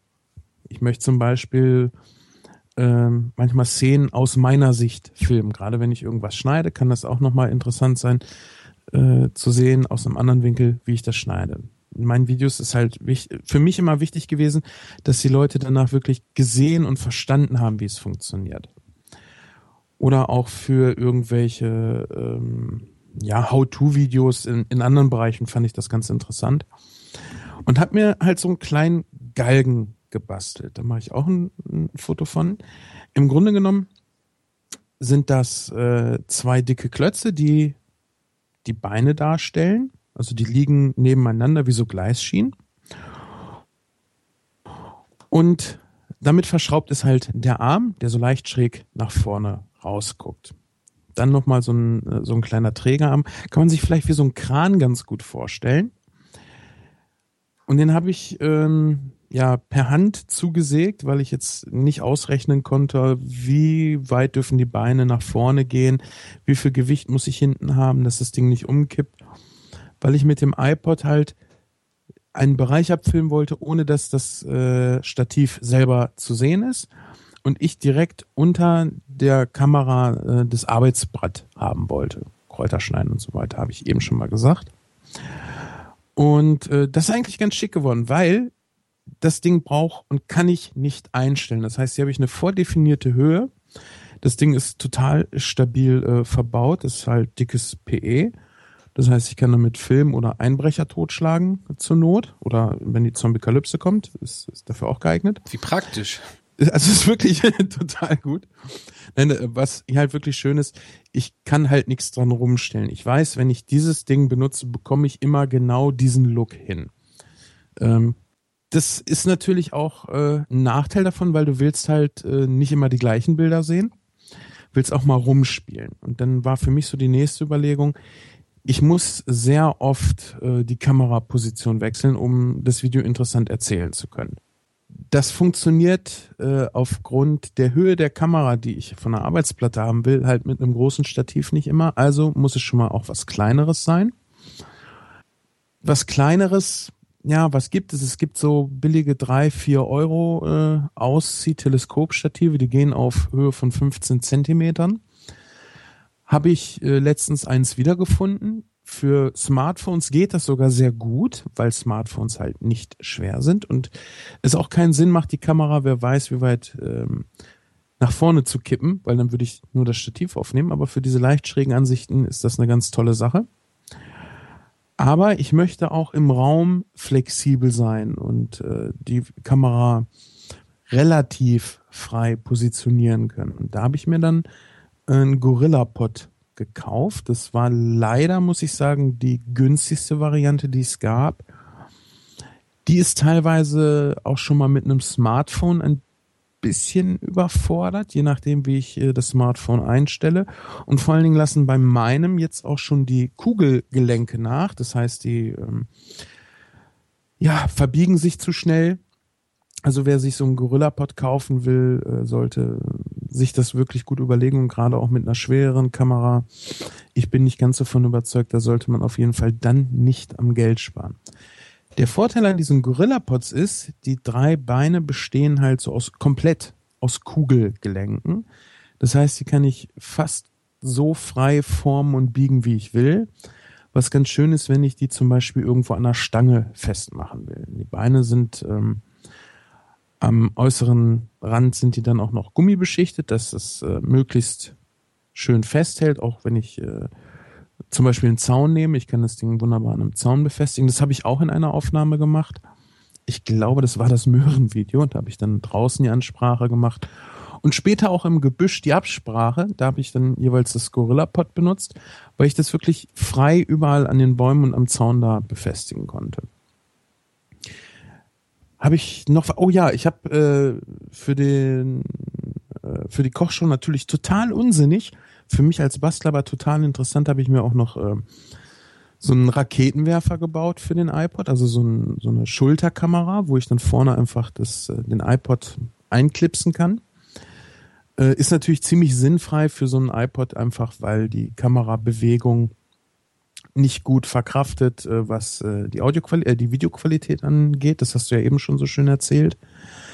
Aber ähm, wenn ich da jetzt eine andere Halterung dran mache, kann ich das natürlich auch nachher für eine DSLR-Kamera oder für eine Wobei DSLR ist ja, glaube ich, schon so dass das ähm, was, was so äh, selbstgebastelte Stative noch braucht. Ich glaube, für alle anderen Sachen willst du dann äh, schon richtig haben, beziehungsweise hast dann eigentlich auch das Geld, dir eine ordentlich, ein ordentliches Stativ zu kaufen. Ja, normalerweise ja.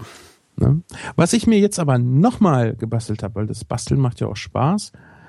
Äh, und ähm, der Gorilla-Pod, wie gesagt, der verliert langsam an Form und diese kleinen Stative sind halt auch limitiert in, in ihrer Handhabe. Äh, ist, und da hat mich ein, ein guter äh, Bekannter drauf gebracht. Ich glaube, das war äh, der Fernsehmüll. Und zwar habe ich mir eine, eine Tischlampe gekauft, also so eine Galgenlampe. Ah, ja. Und äh, habe mir da jetzt gerade so eine Halterung rangeknuspert. Also im Grunde genommen, wenn ich jetzt hier von Halterung spreche, sind das meist Schrauben für Kamera. Ähm, ne, wie heißen die Bohrungen nochmal? Und ich, also heute habe ich Sprachfilme. Ja, diese normalen, oh Gott, ja. Das ist irgendwas Zelliges ja. auf jeden Fall. Ähm, Gewinde, genau, für ja, dieses Kameragewinde. Kameragewinde, genau ähm, normalerweise hat kein Smartphone irgendein Kameragewinde, ja, aber bei den Halterungen, da gibt's jetzt äh, zum Beispiel eins, das ist ganz schick. Im Grunde genommen äh, klemmst du dein Smartphone ein, da ist halt ein Federmechanismus hinter, der das Ganze dann halt festspannt und unten hast du halt dieses Kameragewinde, deshalb alles, wo ich ein Kameragewinde dran habe, da kann ich jetzt auch den iPod äh, anbringen. Es gibt oder gab, ich weiß gar nicht, ob das jetzt noch auf dem Markt ist, den The Glyph, der ist ja ganz toll gewesen. Ich hab, ich war echt traurig, dass ich den nicht kaufen konnte, weil ich halt ein iPod und kein iPhone hatte und der war halt fürs iPhone 4 oder 4S ausgelegt. Gut, jetzt beim 5er weißt du auch, äh, der Glyph, äh, den kannst du dann auch mit jeder ähm, äh, Gerätegenerationen eigentlich austauschen. Das Schöne bei diesem Einspannen ist halt, dass es egal, wie das Gehäuse aussieht. Ne? Weil du halt durch die Feder, das zieht sich fest. Und beim Glyph hast du die, das, das Device, glaube ich, eingeklemmt. Das war ziemlich äh, genau gearbeitet und dann stand das halt ähm, stabil. Ja, und das Problem habe ich jetzt nicht mehr und ähm, ich habe gerade ein bisschen den Faden verloren. Ach genau, äh, den, das, den, hm? den, den, das Lampenstativ. Und beim Lampenstativ, also das Schöne an dem Ding, ich habe es jetzt äh, nur mal kurz ausprobiert, ist erstmal, es ist beweglich, aber es bietet halt auch die Stabilität, dass die Kamera selber gerade bleibt. Weil das ist auch so ein Problem vom äh, Gorilla Pod. Die Kamera kann sich wirklich in alle alle Richtungen irgendwie bewegen und es, du kriegst halt ein Bild sehr schwer äh, gerade aufgenommen. Und bei dem ähm, Lampenstativ ist das natürlich so, durch die Art des Statives kannst du da eigentlich gar nicht viel machen, dass das Bild irgendwie schräg wird. Und durch den Federmechanismus, den das Ding hat, kannst du das Ganze auch mal ähm, als Crane benutzen. Also um so eine leichte Kamerafahrt zum Beispiel zum Schluss auf das fertige Essen zu machen, um halt wieder so eine leichte Abwechslung und so, hey cool, was hat der, ne? Die, diese unbewussten Sachen, die man gar nicht so, wow, was für eine geile Kamerafahrt, wird sich keiner denken. Aber das sind so Sachen, die unterscheiden nachher ein, ein, ich sag nicht billiges, ich sag mal ein einfaches Hobbyvideo äh, von einem Video, was auch ein, ein bisschen einen Eindruck hinterlässt. Und das halt mit ganz wenig günstigen Mitteln. Genau. Gut, dann haben wir das Thema Stativ ja so ziemlich gut abgearbeitet. Oder hast du noch irgendwas? Ja, eine Sache, die man wahrscheinlich äh, für größere und schwere Kameras braucht man sich da nicht mehr drum kümmern. Aber gerade was so den Low-Budget-Handy-Bereich angeht, die man nicht unterschätzen sollte, ist Lego. Weil du kannst, äh, wenn du Kinder hast, bist du sowieso knapp bei Kasse, gerade wenn die viel Lego besitzen. Was für den Hobbyfilmer natürlich gut ist, weil mit Lego kannst du halt echt mal ein paar schöne äh, ja nicht komplette Stative, aber ein paar schöne ähm, Halterungen basteln. Und wenn du dann noch äh, so eine Lego-Eisenbahn zu Hause hast, also die Schienen und äh, die Räder, dann kannst du dir damit auch einen günstigen Dolly bauen. Das heißt, du setzt das Smartphone, bastelst dir eine kleine Halterung aus Lego, packst das auf die Schienen und rollst das dann langsam an einem Objekt vorbei, was gerade so für Zutaten auch mal ganz interessant sein kann, anstatt alle Zutaten auf einen Blick auf einmal zu haben oder dass du sie äh, Stück für Stück ins Bild stellst, kannst du auch einfach mal deine Zutaten so abfahren, was halt auch ein interessanter äh, Bildeffekt ist. Hm. Einfach um eine ne Abwechslung in deine Videos reinzukriegen, ohne dass du nochmal los musst, äh, großartig Geld äh, ausgeben oder äh, dir so feste Stative, wie ich sie jetzt hier doch ein paar habe, äh, nochmal zu bauen, weil Lego kannst du halt auch immer wieder äh, super gut für andere Sachen umbauen. Ja, das ist auch gut. Kommen wir zum nächsten großen Thema, äh, was du vorhin auch schon angesprochen hast, Licht. Ähm, du hast auch schon gesagt, du hast jetzt eine Lampe, die relativ äh, hartes Licht macht, was Schatten wirft, ne? Hatte ich so. Ja, vor allen Dingen ist das Licht sehr gerichtet. Also das mhm. streut halt nicht im Raum und ja, ich hätte genau. gerne Licht, was weicher streut. Genau, also das ist ja das, hartes Licht macht halt also ich sag mal so, wenn du jetzt, äh, sag mal, du stellst einen Würfel mit harten Kanten in, in das Licht von dieser Lampe, dann wirst du einen relativ harten Schatten kriegen, ne? Die, also genau. äh, so. Und ähm, dann gibt's halt Lampen, die machen sehr, sehr, sehr diffuses Licht, was auch immer so das Lieblingslicht von den Fotografen ist, sagt man ja immer, wenn es diesig ist oder bewölkt ist, das Licht, was die Sonne dann macht, ne? Weil die macht dann die wirft dann, dann wirft der Baum halt keine Schatten, sondern also keinen deutlichen den einen ja. Schatten, sondern du hast halt einfach äh, der Baum ist halt gleichmäßig beleuchtet, er wirft halt keinen Schatten oder man sieht ihn nicht, weil es ganz viele Schatten sind, weil das Licht von überall kommt. Genau. So, und das, ich sag mal jetzt für den für das schnelle äh, Licht ist, ist, ist so eine Beleuchtung natürlich total ideal. Das heißt, man besorgt sich Lampen, die ganz große Streuung haben da gibt's dann in, im Profibereich diese Kinoflows, das sind dann so eine großen, also die haben als Leuchtmittel dann breite Neonröhren. Hast du dann so vier, fünf Stück nebeneinander und darüber kannst du dann äh, auch nochmal irgendwelche Tücher und so machen. Und dann kannst du das Licht dann, wenn du es dann auch noch machen willst, auch nochmal äh, irgendwo abprallen lassen, also bouncen über, über noch irgendeine weiße Wand oder eine andere Fläche, also du strahlst dann nicht unbedingt direkt das Ding, also es gibt Mittel und Wege, ich bin jetzt auch kein Profibeleuchter, aber es gibt halt Mittel und Wege, wie man schönes, äh, weiches Licht macht. Und das will man eigentlich dann wenn man sich damit nicht so richtig auskennt, will man das auch haben. Ähm, ich habe ja auch mal bei einer Kochsendung mit Kolja Kleberg gearbeitet. Äh, da hatten die das aber genau anders. Da hatten wir wirklich diese ganz normalen Studioscheinwerfer, die relativ hartes Licht machen, aber davon halt ganz, ganz, ganz viele. Ne? Also da hingen, glaube ich, so, weiß ich nicht, 30, 40 Scheinwerfer in dieser Küche. Und, und, dann hebt sich das ja und dann hebt auf, sich das ne? auf, genau. Dann, das, ich weiß aber noch, ich war da an dem Tag dabei, als ich das beleuchtet habe. Ich glaube, es hat ein oder zwei Tage gedauert, dass die erstmal, du musst den Scheinwerfer erstmal da hinhängen, dann musst du die passende Helligkeit für diesen Scheinwerfer erstmal austarieren und dann musst du nachher das Gesamtbild noch machen und dann läuft halt da der lichtsetzende Kameramann mit seinem Luxmeter rum und äh, stellt alles so ein, dass es überall auch gleich hell ist. Aber das ist halt dann ein Aufwand, den, den können halt dann nur die Profis machen ähm, du kannst dir ja nicht da irgendwie 50 Scheinwerfer in deine Küche hängen. So, äh, das geht ja alleine aus aus Feuer und Brandschutz und Strom und also und, und Platz und Platz. Das kommt auch noch dazu. Also das geht halt nicht so. Aber ähm, ich sag mal, versucht so weiches Licht wie möglich zu machen. Und was auch noch ganz wichtig ist, wenn deine Küche jetzt sagen wir mal ein großes Fenster hat und von draußen strahlt jetzt die Sonne rein. Du stellst jetzt drinnen noch einen Scheinwerfer auf, der aber äh, äh, es gibt ja so zwei große Lichtarten, nämlich Kunstlicht und Tageslicht. Kunstlicht ist dann eher so das, was eine Glühbirne macht, sage ich jetzt mal, so ein rotes, oranges Licht. Und Tageslicht ist dann halt eher so ein blaues, äh, kaltes Licht. Ne? Und ähm, man sollte halt möglichst versuchen, das nicht zu mischen. Also jetzt, wenn ihr euch jetzt Lampen kauft, achtet drauf, dass ihr entweder alle als äh, Kunstlicht oder alle als Tageslicht kauft und kauft euch nicht äh, die Hälfte Hälfte, weil dann habt ihr ganz ganz fieses Licht und dann sieht nachher alles komisch aus. So, so ja, als dann, grundlegender dann, Tipp.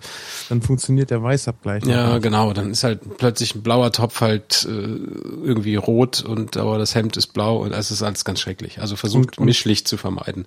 Und gerade äh, bei Kochvideos, äh, weil du halt mit Lebensmitteln arbeitest, möchtest du schon äh, deutliche Farben haben. Also nicht irgendwie komisch gemischt, das sieht dann unappetitlich aus.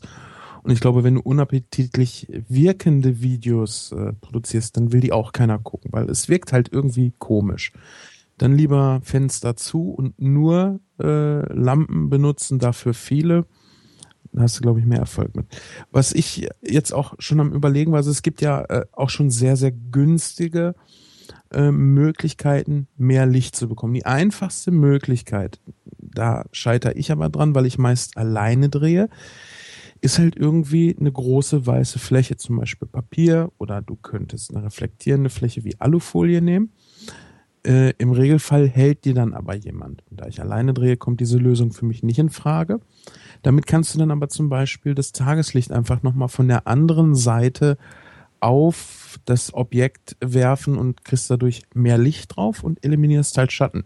Und so eine, ja, wie gesagt, so eine Rückwerffolie kannst du halt auch einfach äh, weißes Papier nehmen. Das kostet auch nicht mal einen Euro. Oder du nimmst halt diese zusammenfaltbaren ähm, Reflektierer, die ich glaube, die gibt's ab 20, 30 Euro. Ja, die sind relativ schon. günstig, ne? so kreisrund, die kannst du dann in so eine Tasche zusammentüdeln. Also die, genau, Was genau. auch geht, äh, wenn man gar nichts hat, ist eine große Styroporplatte, geht auch ja. immer, ist auch weiß. Ja. Ich war ja auch schon am überlegen, ob es für mich nicht sinnvoll wäre, einfach ein paar Neonröhren oben an die Decke zu hängen. Ähm, ich ich gucke mir die Kameras ja, wenn ich mir welche kaufe oder auch so Audio-Equipment, gucke ich mir immer auf YouTube an und wenn es geht, teste ich die irgendwo nochmal vor Ort. Und wenn du jetzt in den Elektronik-Discounter deines geringsten Missvertrauens gehst und da eine Kamera ausprobierst, wird die fast immer gut aussehen, weil die halt so viel Licht da haben, dass du kein Bildrauschen kriegst. Und daher kam auch so die Idee, Neonröhren dann nochmal anzubringen. Aber das ist dann halt auch schon wieder was, da musst du irgendwas an der Wand schrauben und was halt auch nicht unbedingt wenig Geld kostet, wo du aber noch nicht unbedingt weißt, wie ist der Erfolg. Ähm, dann gibt es natürlich noch diese, diese scheinbar günstige Möglichkeit, Baustrahler zu benutzen, muss ich aber ganz stark von abraten. Ähm, also so ein Baustrahler gibt's für 10, 15 Euro. Dann ist er aber zum auf den Boden stellen und ohne Stativ. Sowas will man, wenn dann, äh, als Stativ haben. Die fressen unheimlich viel Strom, geben auch nicht wenig Wärme ab.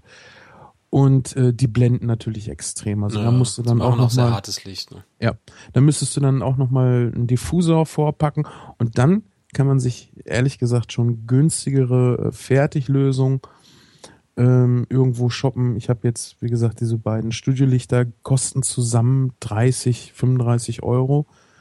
Und mit zwei Lichtquellen, glaube ich, ist so mein größtes äh, Problem hier dann auch gelöst. Genau, was es auch noch natürlich immer gibt, auch für die Kameras. Also wenn du jetzt sagst, sagen wir mal, du machst mal einmal im Monat, willst du ein großes, aufwendiges Video drehen, dann kannst du dir natürlich die Technik auch äh, bei dem äh, bei der Vermietfirma deines Vertrauens äh, einfach mieten. Ne? Also wer das im Raum Hamburg will, kann sich bei mir einfach mal melden. Die Firma, für die ich arbeite, wir vermieten halt sowas.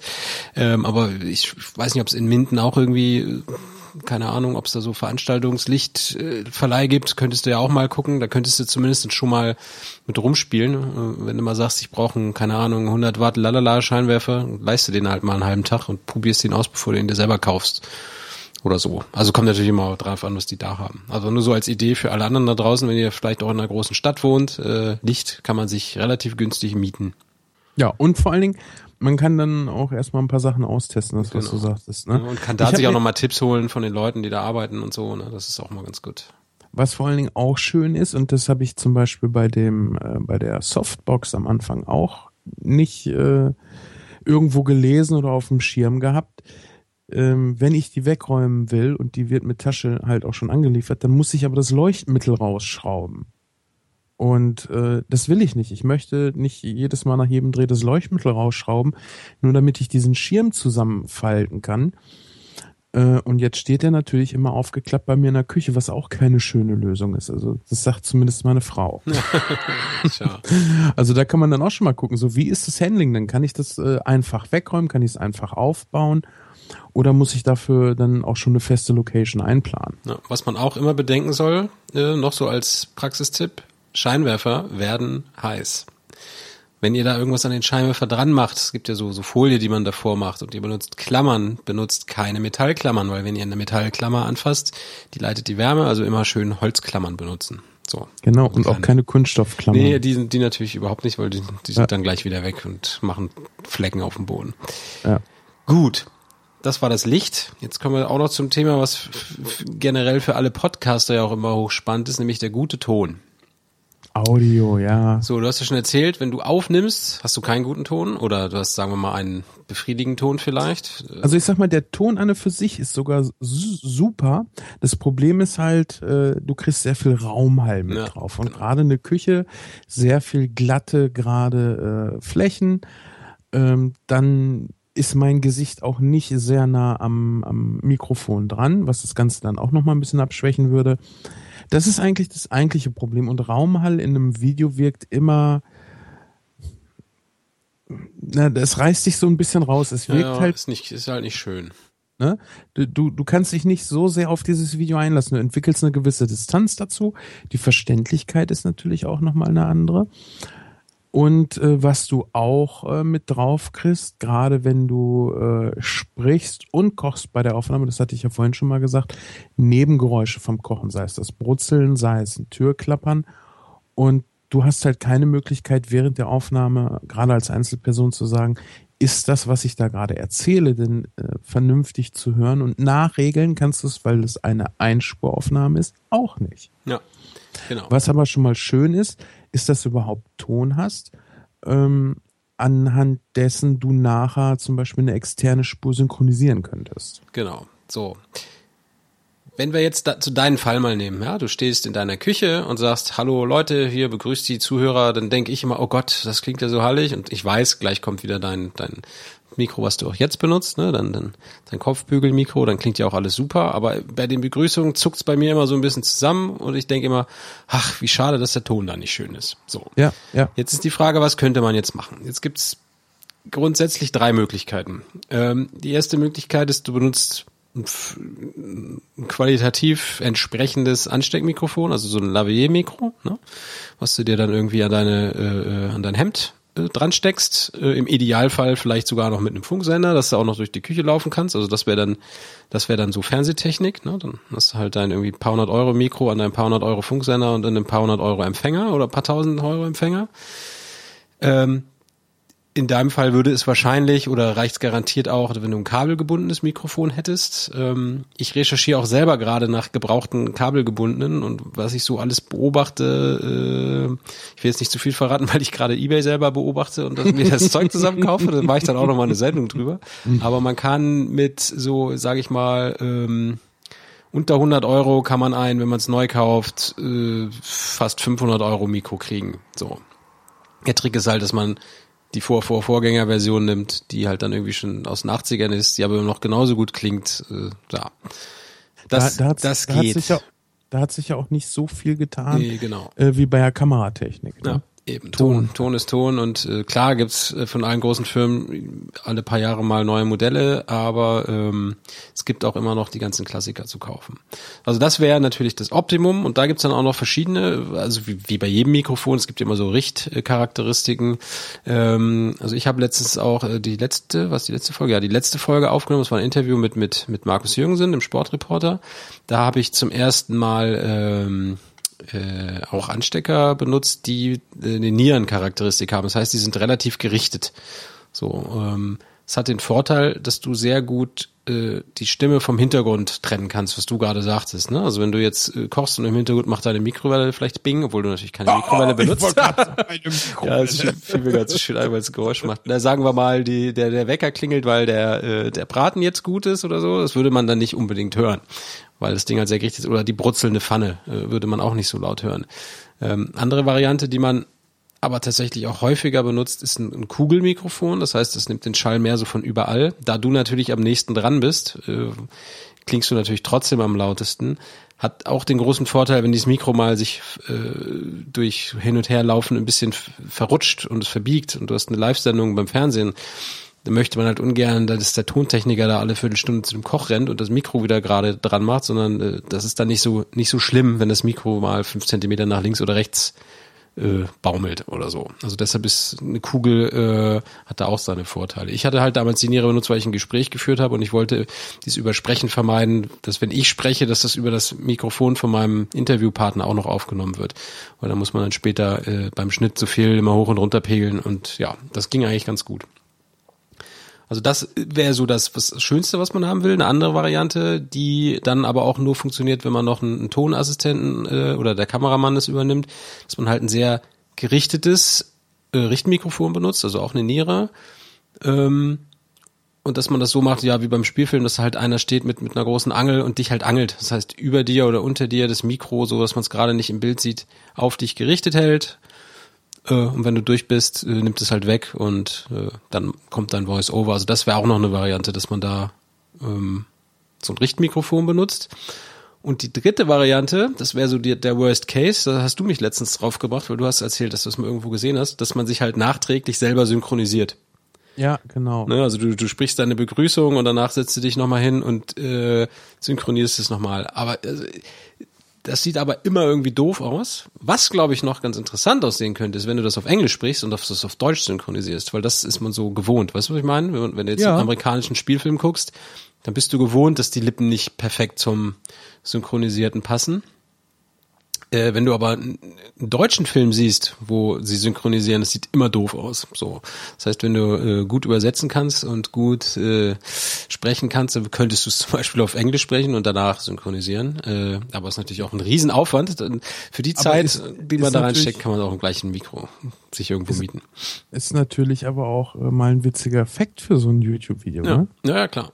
Also einfach mal auch gerade gerade wenn alle wissen, dass du eigentlich deutschsprachig bist, äh, dich selber synchronisieren. Genau, ja, und sprichst du auf Englisch, das hört ja auch keiner, weil du übertönst es ja, ne? Und, ja.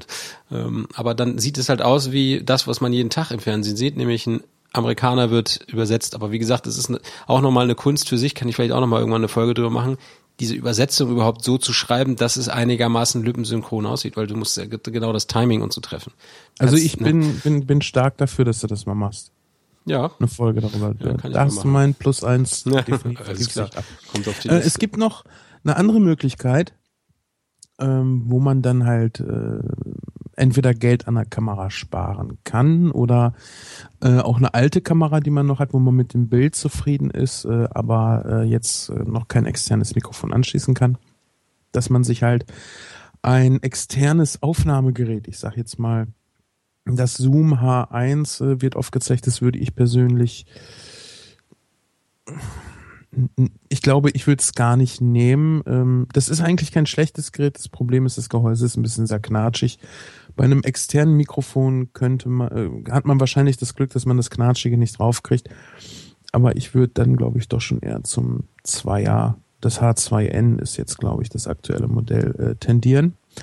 Beziehungsweise zu einem anderen beliebigen Aufnahmegerät, dann vielleicht auch schon mit XLR-Klinke und den Ton getrennt aufnehmen. Das bringt zwar das Problem mit sich, dass man später den Ton mit dem Bild synchronisieren muss. Dafür gibt's dann aber auch, also 10.000 Videos auf YouTube haben es schon erklärt. Du machst am Anfang eine Klappe und zwar kannst du das auch einfach mit den Händen machen und äh, den Knall im Bild und in der Audiospur von dem Bild und der externen Tonspur musst du dann halt einmal genau aufeinander bringen. Idealerweise klappst du zweimal hintereinander. Nicht nur einmal, das ist ein bisschen schwieriger zu synchronisieren. Ähm, und dann hast du halt einen super Ton äh, zu einem guten Bild und wertest dein Video auf. Ein Problem dabei ist aber, dass wenn du mehrere äh, einzelne ja, Szenen machst mit unterschiedlichen Kamerastellungen, dass du halt echt viele Dateien hast, die du nachher irgendwie zusammenpacken musst. Und das ist auch der Grund, warum ich das halt nicht genommen habe, weil das, ich möchte das nicht. Wenn ich jetzt zum Beispiel, also ich benutze iMovie und äh, da müsste ich das per Hand verschieben. Wenn ich jetzt aber zum Beispiel Final Cut Pro äh, nutzen würde, da kann man das dann auch schon automatisch machen lassen. Das ist, glaube ich, ein oder zwei Klicks und dann macht die Software das. Da würde ich mir das dann vielleicht schon mal nochmal überlegen, aber in so einer, ich schiebe es selber hin und her und muss die ganzen Audio- und Videodateien erst noch per Hand importieren. Sache, äh, das macht den Aufwand für so ein Video dann natürlich äh, doch schon wieder verhältnismäßig groß. Gerade beim Podcasten und äh, zumindest ich jetzt kann das von mir aus sagen, versuche beim Produktionsprozess schon darauf hin auch zu optimieren, dass sich die Nachbearbeitung zeitlich im Rahmen hält, weil ansonsten äh, kriegst du echt Probleme, eine Folge oder auch eine, ein Video zu veröffentlichen, weil du halt nachher noch so viel machen musst. Genau, und da sind wir auch schon perfekt beim nächsten Thema, nämlich der Postproduktion. Also alles, alles das, was nach der Produktion kommt. Das wäre in diesem Fall Schnitt, Vertonung, äh, das Rausexportieren zu YouTube und alles, was dazugehört. Ähm, ich habe mir vorhin mal den Spaß gegönnt, mir mal verschiedene. Äh, erstmal können wir generell sagen, äh, ob ihr einen Mac habt oder einen PC, äh, das ist egal. Es gibt für beide Seiten Schnittsoftware. Beim Mac ist halt Final Cut und Final Cut Pro X und wie heißt das andere? iMovie äh, relativ verbreitet, weil iMovie, iMovie. Ist, ist dabei, glaube ich, ne? Oder kostet wenig oder. Nee, ist, äh, ich weiß jetzt bei Maverick, weiß ich nicht, ob es dabei ist, also war vorher mit dabei. Und das Schöne war. Momentan ist es, glaube ich, noch nicht wieder so. Äh, iMovie gibt es ja auch für die iOS-Geräte und du kannst schon mal so einen groben Schnitt oder meinetwegen auch den kompletten Schnitt, je nach äh, Aufwand, den du betreiben möchtest, auf dem Gerät machen. Und äh, ich habe das dann ganz oft genutzt, dass ich so die einzelnen Takes schon mal zusammengesetzt habe, grob zusammengeschnitten habe, mir schon mal so die Erzählstruktur dabei ein bisschen überlegt habe das Ganze nach auf den Mac äh, importiert und dann aber nochmal den finalen Schnitt, also so dass die Übergänge vernünftig sind, das, das kannst du halt auf dem iPhone nicht machen. Äh, hier mit Tastatur und Maus zu machen, dass du es halt wirklich kontrollierter machen kannst. Äh, ich hatte jetzt letztens Probleme, dass ich das nicht mehr konnte, weil er sagte, ja, das Projekt kannst du halt mit dem alten iMovie nicht öffnen und mit dem neuen iMovie gab es die Option halt einfach nicht, was sehr schade war. Oh nee. Naja, okay, aber das ist ja eh, ähm, naja gut, also das ist halt keine ernstzunehmende Software, meiner Meinung nach, aber das ist halt ja, immer, aber, jeder, aber, jeder nimmt seine Mittel. Ich, äh, aber das ja. ist ja auch das Schöne. Es ist halt genau. für einen Einstieg so, du kriegst halt eine Ahnung davon ohne dich erstmal durch ein dickes Handbuch wälzen zu müssen. Weißt du, für mich ist es immer interessant, ähm, gleich loslegen zu können, wenn ich mit irgendwas anfange, um einfach mal zu gucken, so wie funktioniert das? Und dann hast du vielleicht ein kleines Erfolgserlebnis, hast Spaß dabei, weil du äh, keine Einstiegshürde hast. Natürlich mit iMovie äh, einen richtigen Film oder einen richtigen, sagen wir mal, einen Beitrag zu schneiden, das äh, scheitert dann natürlich aus ganz anderen Gründen.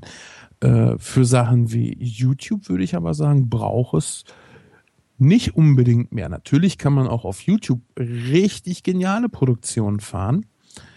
Ähm, aber für, ich sag mal, für so einen Videoblog äh, brauchst du nichts anderes. Das reicht dicke. Ja, es kommt auch an, was du machen willst. Ne? Also, ja. Gut, also das ist so die Mac-Welt. Auf dem PC gibt's jetzt in Windows nichts Ernstzunehmendes, was dabei ist. Es gab früher mal diesen Movie Maker, aber äh, der, ja. hat, glaube ich, nie irgendjemand benutzt. Es ist halt kein, ist halt kein ernstzunehmendes Werkzeug. Also wer jetzt aber wirklich anfängt, äh, sich semi-professionell oder sogar professionell um Schnittsoftware umzugucken, weil er halt ein bisschen mehr macht als nur äh, Vorspannen, Abspannen, Abschneiden.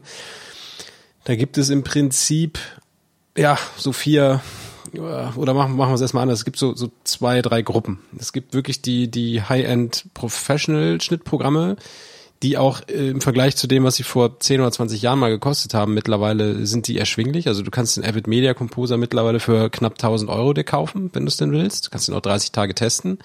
Äh, das hat früher mal das 10 oder 100-fache gekostet, weil du musstest dann auch passende Hardware von dieser Firma kaufen. Ähm, es gibt immer noch dieses Final Cut Pro X für Mac. Das kostet, glaube ich, 200 irgendwas Euro oder 300, irgendwie so in der Liga. Dann, ja, ich glaube so 250. Ja, irgend sowas. Dann gibt's von der von Adobe, die auch Photoshop machen, gibt's das Premiere.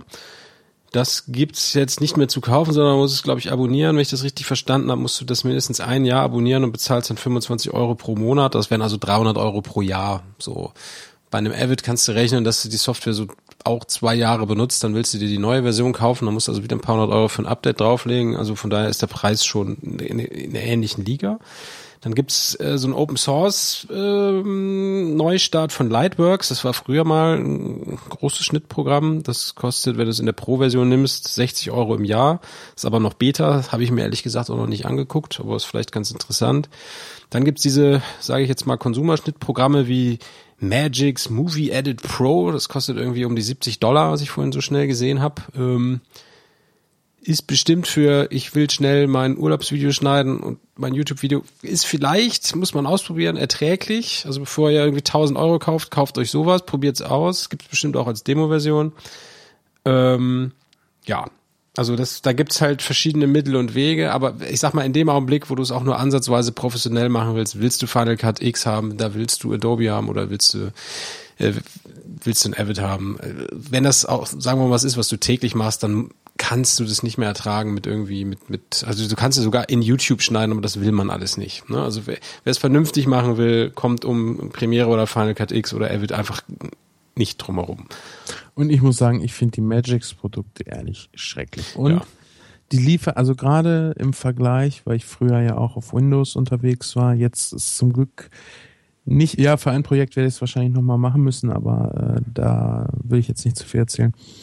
Ähm, wenn du so kreative Sachen machen willst, dann möchtest du eigentlich das auf dem Mac machen, weil das Ding halt dafür auch ausgelegt ist. Und gerade wenn ich mir Magix Movie-Dingens, egal was davon angucke, und dann zum Beispiel iMovie, dann äh, ist iMovie einfach erstmal wesentlich günstiger. Ähm, fürs iOS-Device kostet es irgendwie um die 5 Euro. Und auf dem Mac kostet es jetzt, ich weiß gar nicht, ich habe es, wie gesagt, bei meinem schon dabei gehabt, lass es 18 Euro sein. Und du hast halt äh, eine ganz einfache Bedienoberfläche, mit der du auch echt schon viel machen kannst und da macht das Bearbeiten dann auch schon Spaß. Und alles auf Windows hat irgendwie, ich kann jetzt nur aus der Konsumerecke sprechen, aber das hat alles irgendwie echt keinen Spaß gemacht. Wobei, was du mir vielleicht mal gerade kurz sagen kannst, mhm. äh, weil ich den Unterschied nicht kenne, warum will ich in iMovie keinen Spielfilm schneiden? Pass auf. Ich, ich versuch's mal jetzt mal lustigerweise in Küchenmetaphern, ne? Also stell dir mal vor, du willst Du hast eine Küche. Die ist, sagen wir mal, 16 Quadratmeter groß. Da steht irgendwie ein Herd mit einem Backofen, äh, noch mit Elektroplatten und irgendwie ein paar Schränken. Dann kannst du da kochen. Du kannst dir aber auch, äh, oder sagen wir mal, du hast da nur eine Kochplatte, ja? Nur so nur eine Herdplatte. Das heißt, du hast eine Flamme und irgendwie zwei Töpfe und so, dann kannst du da irgendwie kochen, aber es macht halt keinen Spaß und du kannst auch nicht alles kochen.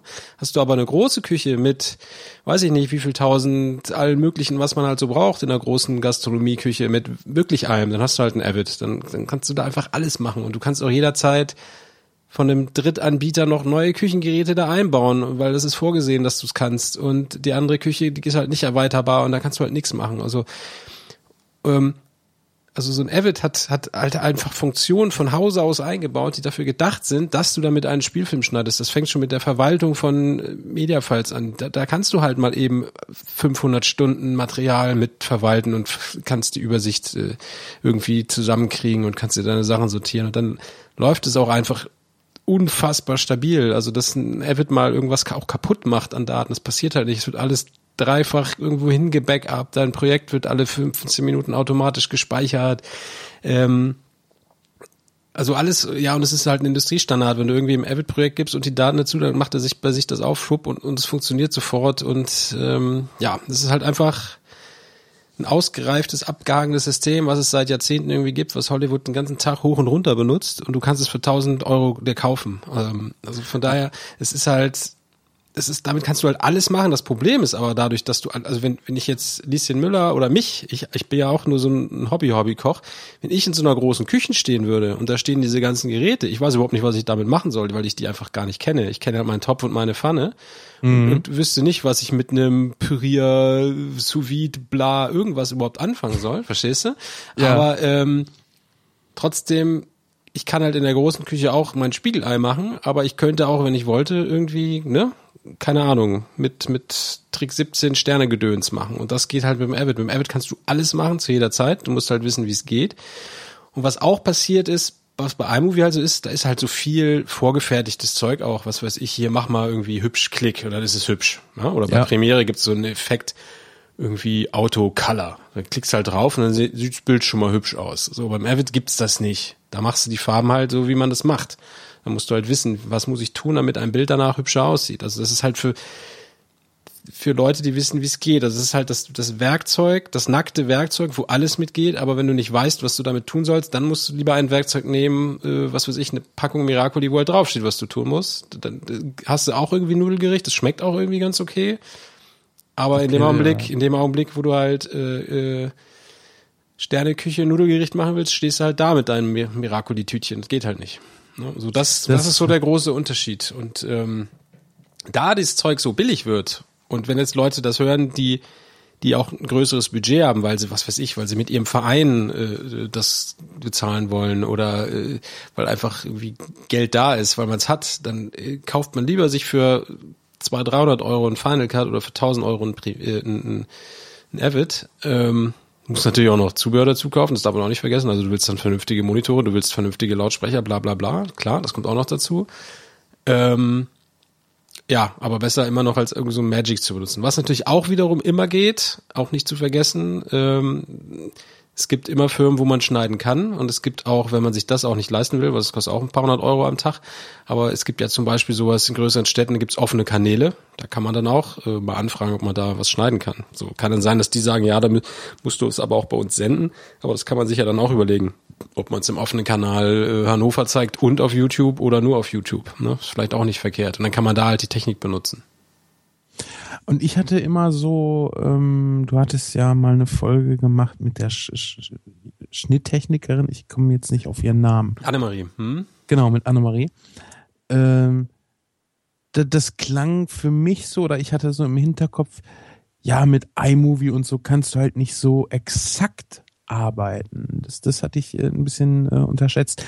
Ähm, weil du, ich finde schon, dass man mit iMovie auch sehr exakt arbeiten kann. Natürlich muss man da dann schon ähm, ein bisschen Fingerfertigkeit mitbringen. Ja, es gibt bestimmte Werkzeuge Oder, im Avid einfach, die, äh, also ich sag mal, auch für das Küchenbeispiel, du kannst halt mit einem normalen kleinen Küchenkneipchen kannst du auch ein Steak schneiden, aber du willst es halt nicht. Du willst halt da lieber ein großes Messer für haben, was scharf ist, verstehst du? Ja. Und ja. Äh, äh, wenn du viel am Tag schneidest und das schnell haben willst, dann, ja. dann willst du halt, also auch, auch alleine beim Avid kannst du dir jede Taste von deiner Tastatur mit den Funktionen belegen, die du brauchst, äh, zu, zu, jedem Arbeitsschritt. Und du kannst dir alles konfigurieren, du kannst dir alles so einstellen, wie du das brauchst. Und wenn, wenn du meinst, du musst die Taste oben links haben, dann packst du sie da halt hin. Und es gibt unfassbar äh, lang gereifte Werkzeuge, um auch, das ist, was Annemarie damals meinte, war glaube ich das Trimmen-Werkzeug. Da kannst du halt einen Schnitt nehmen und sagen, ich drück zweimal eine Taste nach links, dann habe ich halt von dem linken Teil zwei Frames weggeschnitten, aber vom rechten Teil nachgezogen. Weißt du, dann kannst du den mhm. Schnitt um zwei einfach mal verschieben mit dem Knopfdruck. Du kannst aber auch sagen, wenn du dann, was weiß ich, Shift und die Taste drückst, ich verschiebe nur den linken Teil und der rechte äh, verschiebt sich nach rechts und, und, und, und. Also du kannst da eine Million Sachen machen, ja. die schnell gehen, die du dir anpassen kannst. Und das kannst du halt mit einem iMovie nicht. Da ist halt alles so, wie es ist. Das mag für viele Sachen gar nicht schlecht sein. Aber du hast halt, kannst halt nicht jede Schraube schrauben, ja. Also das ist, tja, ja, das hast du sehr schön erklärt. Kannst, also an, ja. anhand, anhand des Küchenbeispiels wusste ich dann auch gleich schon, was du meintest. Ähm, ich dachte echt schon so, okay, ich habe halt nicht die Möglichkeit, das Video nachher so aussehen zu lassen äh, wie ein Spiel, äh, Spielfilm. Das könnte, wenn er vernünftig geschnitten ist, theoretisch besteht irgendwie die Möglichkeit, daran zu kommen. Aber ähm, ist natürlich äh, total Quatsch, das mit so einem ja, Programm nee, es geht, geht dann schon los, wenn du einen Spielfilm machst mit Effekten dann, oder mit allein dem Ton. Wie gibst du denn dem Tonstudio die Tondateien? Wenn du mit dem Tonstudio ankommst und sagst, hier habt ihr meine iMovie-Sequenz, dann lachen die ja, dich klar, aus. Ja, klar. Die, die wollen halt, äh, äh, die wollen halt äh, Industriestandards haben, um ihre Daten zu kriegen und und und. Ja. Also da gibt's, wie gesagt, da gibt's dann noch tausend Sachen. Ähm, ja, das ist halt wie mit einem guten Werkzeug. Ne? Entweder hast ja. du eine Bohrmaschine, wo du einfach nur bohren kannst, oder du hast eine, wo du die Richtung ändern kannst, oder wo du noch Bohrhammer dazu schlagen kannst, oder weißt was ich. Ne? Ja, das ja, ist halt genau. der Avid oder auch ein Final Cut X, die können halt irgendwie äh, viel, viel, viel, viel, viel, viel mehr als irgendein Magic's Movie Maker, wo du einfach nur drei Filme zusammenschmeißt und sagst, überblend mir die mit irgendwie 50 vorgefertigten Blenden. So, und, und du kannst es erweitern ohne Ende. Also wenn du irgendein Plugin brauchst, dann kaufst du dir halt ein Plugin und das macht das dann halt für dich. Äh, das, ja, also das generell zum Thema Schnittsoftware. Also wenn, es gibt, wie gesagt, es gibt auch äh, so äh, unter Linux gibt glaube ich auch so ein Open Source Ding, aber das ist alles so, ach, ist alles so gewollt und bestimmt auch ganz interessant, aber das ist so viel Frickelei, äh, dass man da eigentlich lieber ein abgehangenes Produkt will. So. Ja. Und ich sag mal jetzt, um auch mal eine Empfehlung auszusprechen, wenn einer sowas jetzt macht, im kleinen Rahmen, dann ist, glaube ich, das interessanteste Schnittprogramm, wenn du auf dem Mac bist, Final Cut oder tatsächlich Premiere von Adobe. Ähm, aber das ist noch am relativ, so die, die Jahreskosten sind noch relativ günstig mit 300 Euro. Ähm, vielleicht kriegt man auch noch irgendwo gebraucht eine ältere Version.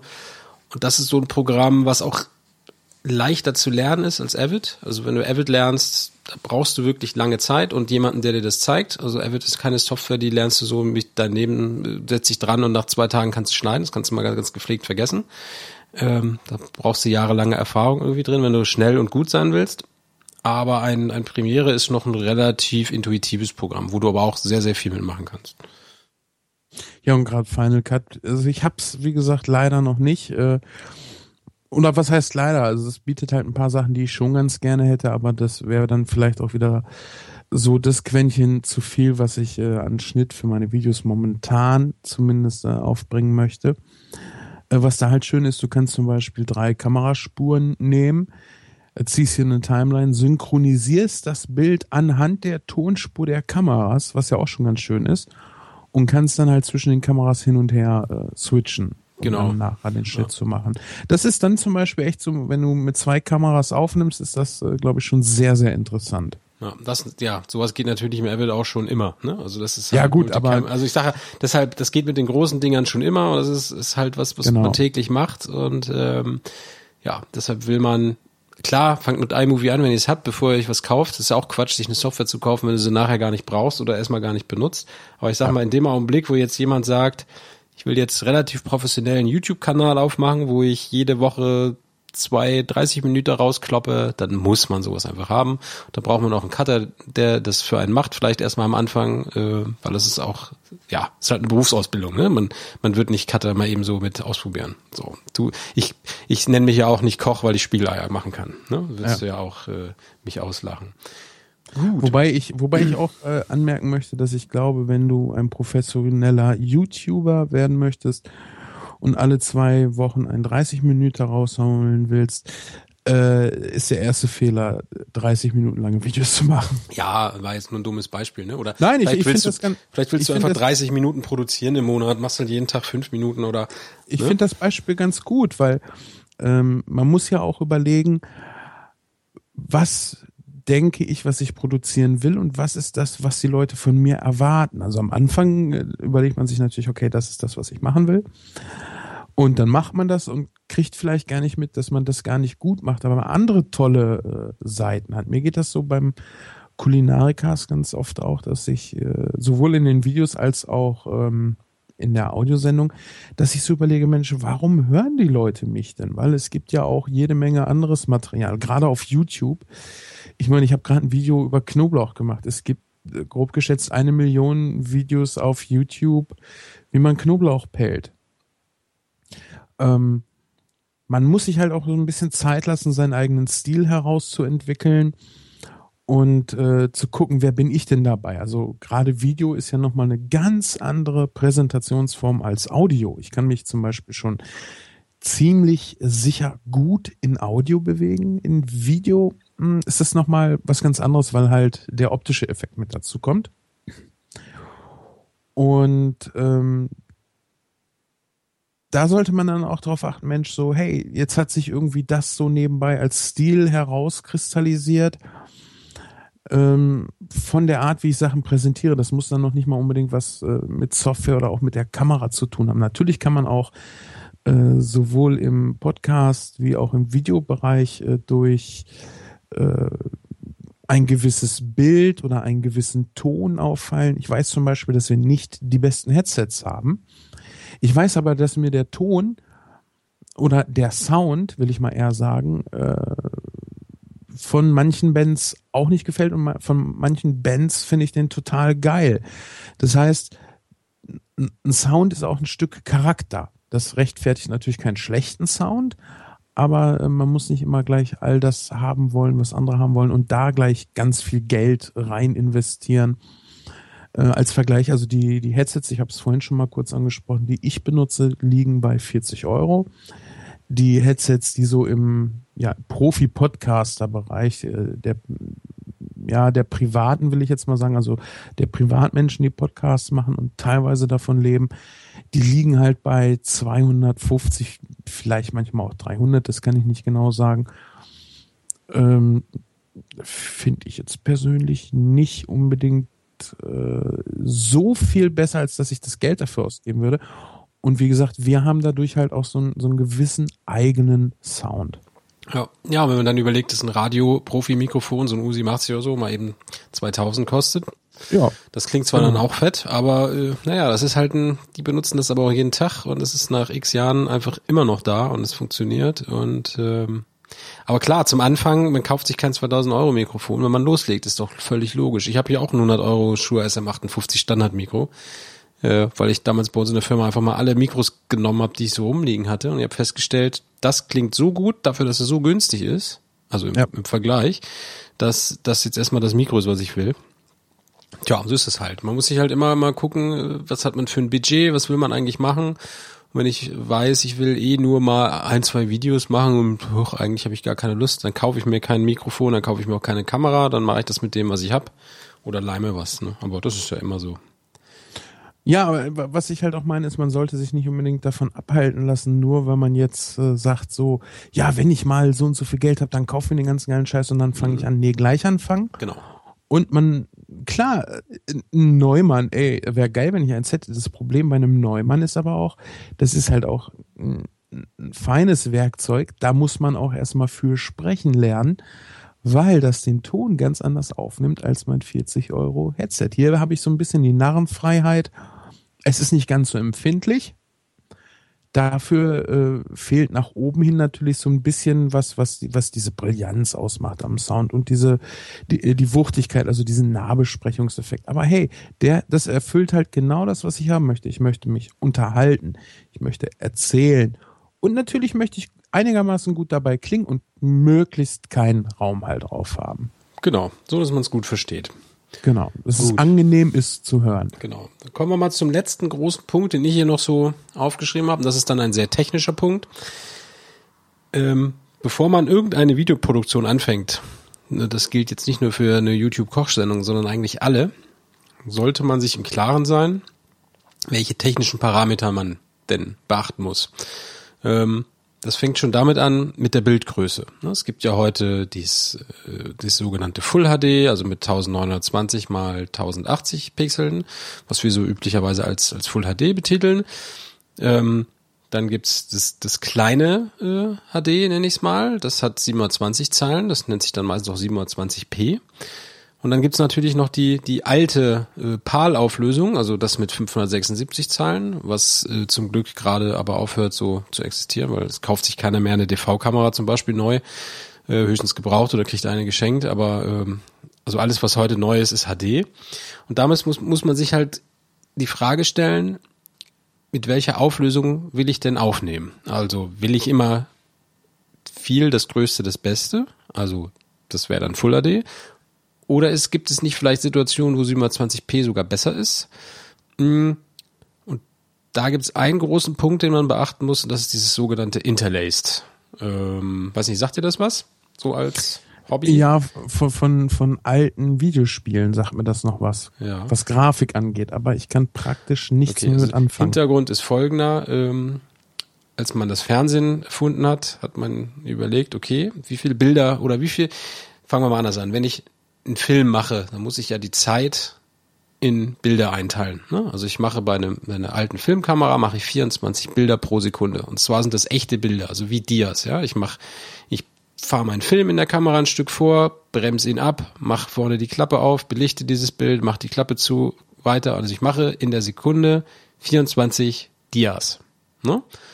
So, und jetzt ist die große Frage damals beim Fernsehen gewesen, wie viele Bilder wollen wir denn eigentlich pro Sekunde machen, dass es beim Zuschauer zu Hause schön aussieht?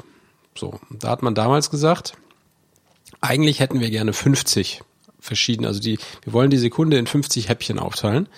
Hat dann aber gemerkt, wenn wir das mit, wenn wir 50 Bilder in der vollen Auflösung übertragen, dann müssen wir die Bandbreiten so hoch machen, dass die Fernsehgeräte teurer werden. Wir müssen äh, äh, wir können nicht so viele Sender äh, auf einen, äh, ne?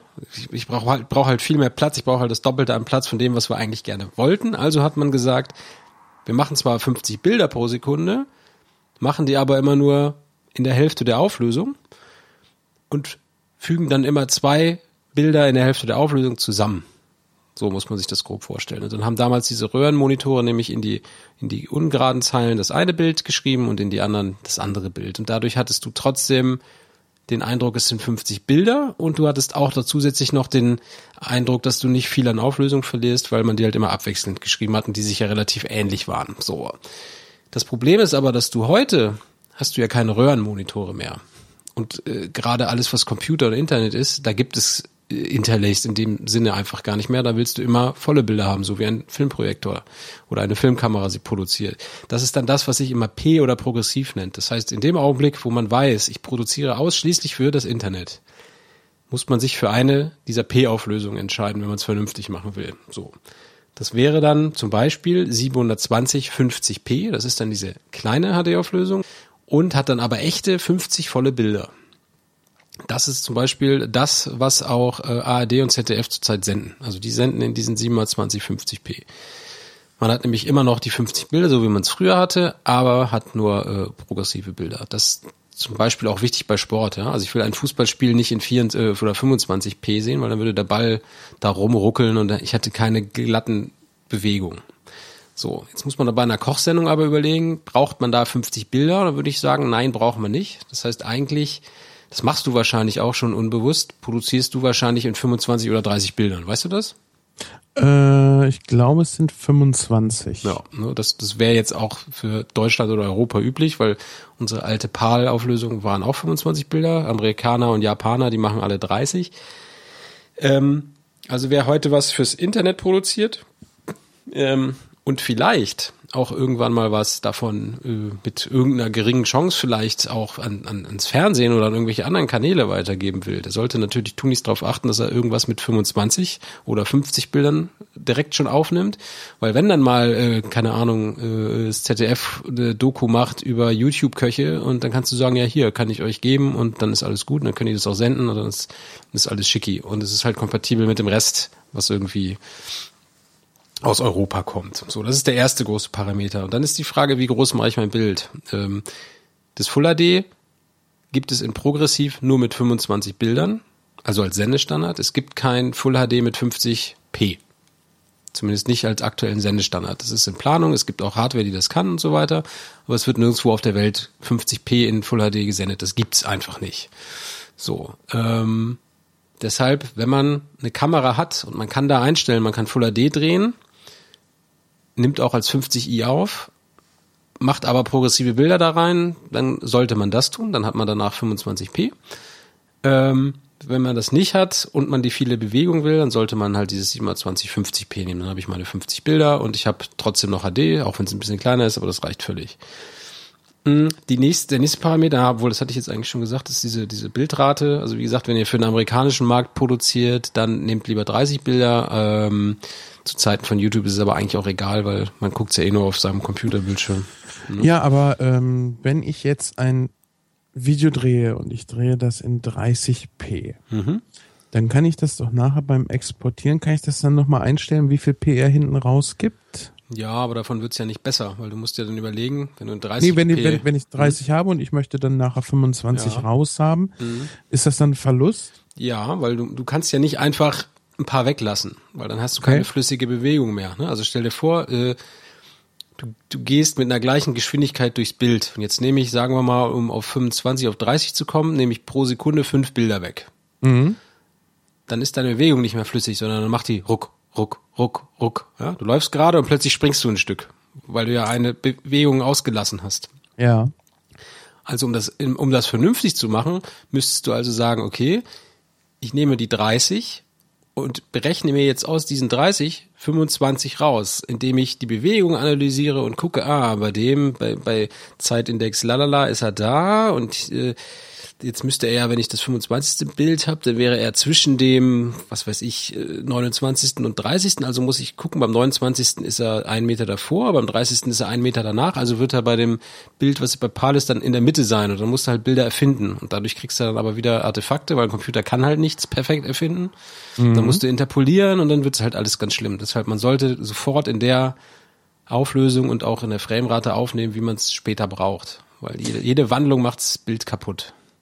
Und wenn ich jetzt in 50p aufnehme und auf 25 äh, runterrechne? Das, das ist easy, weil da brauchst du nur jedes zweite Bild weglassen und bleibst ja gleichmäßig. Das ist ein Schritt, der geht.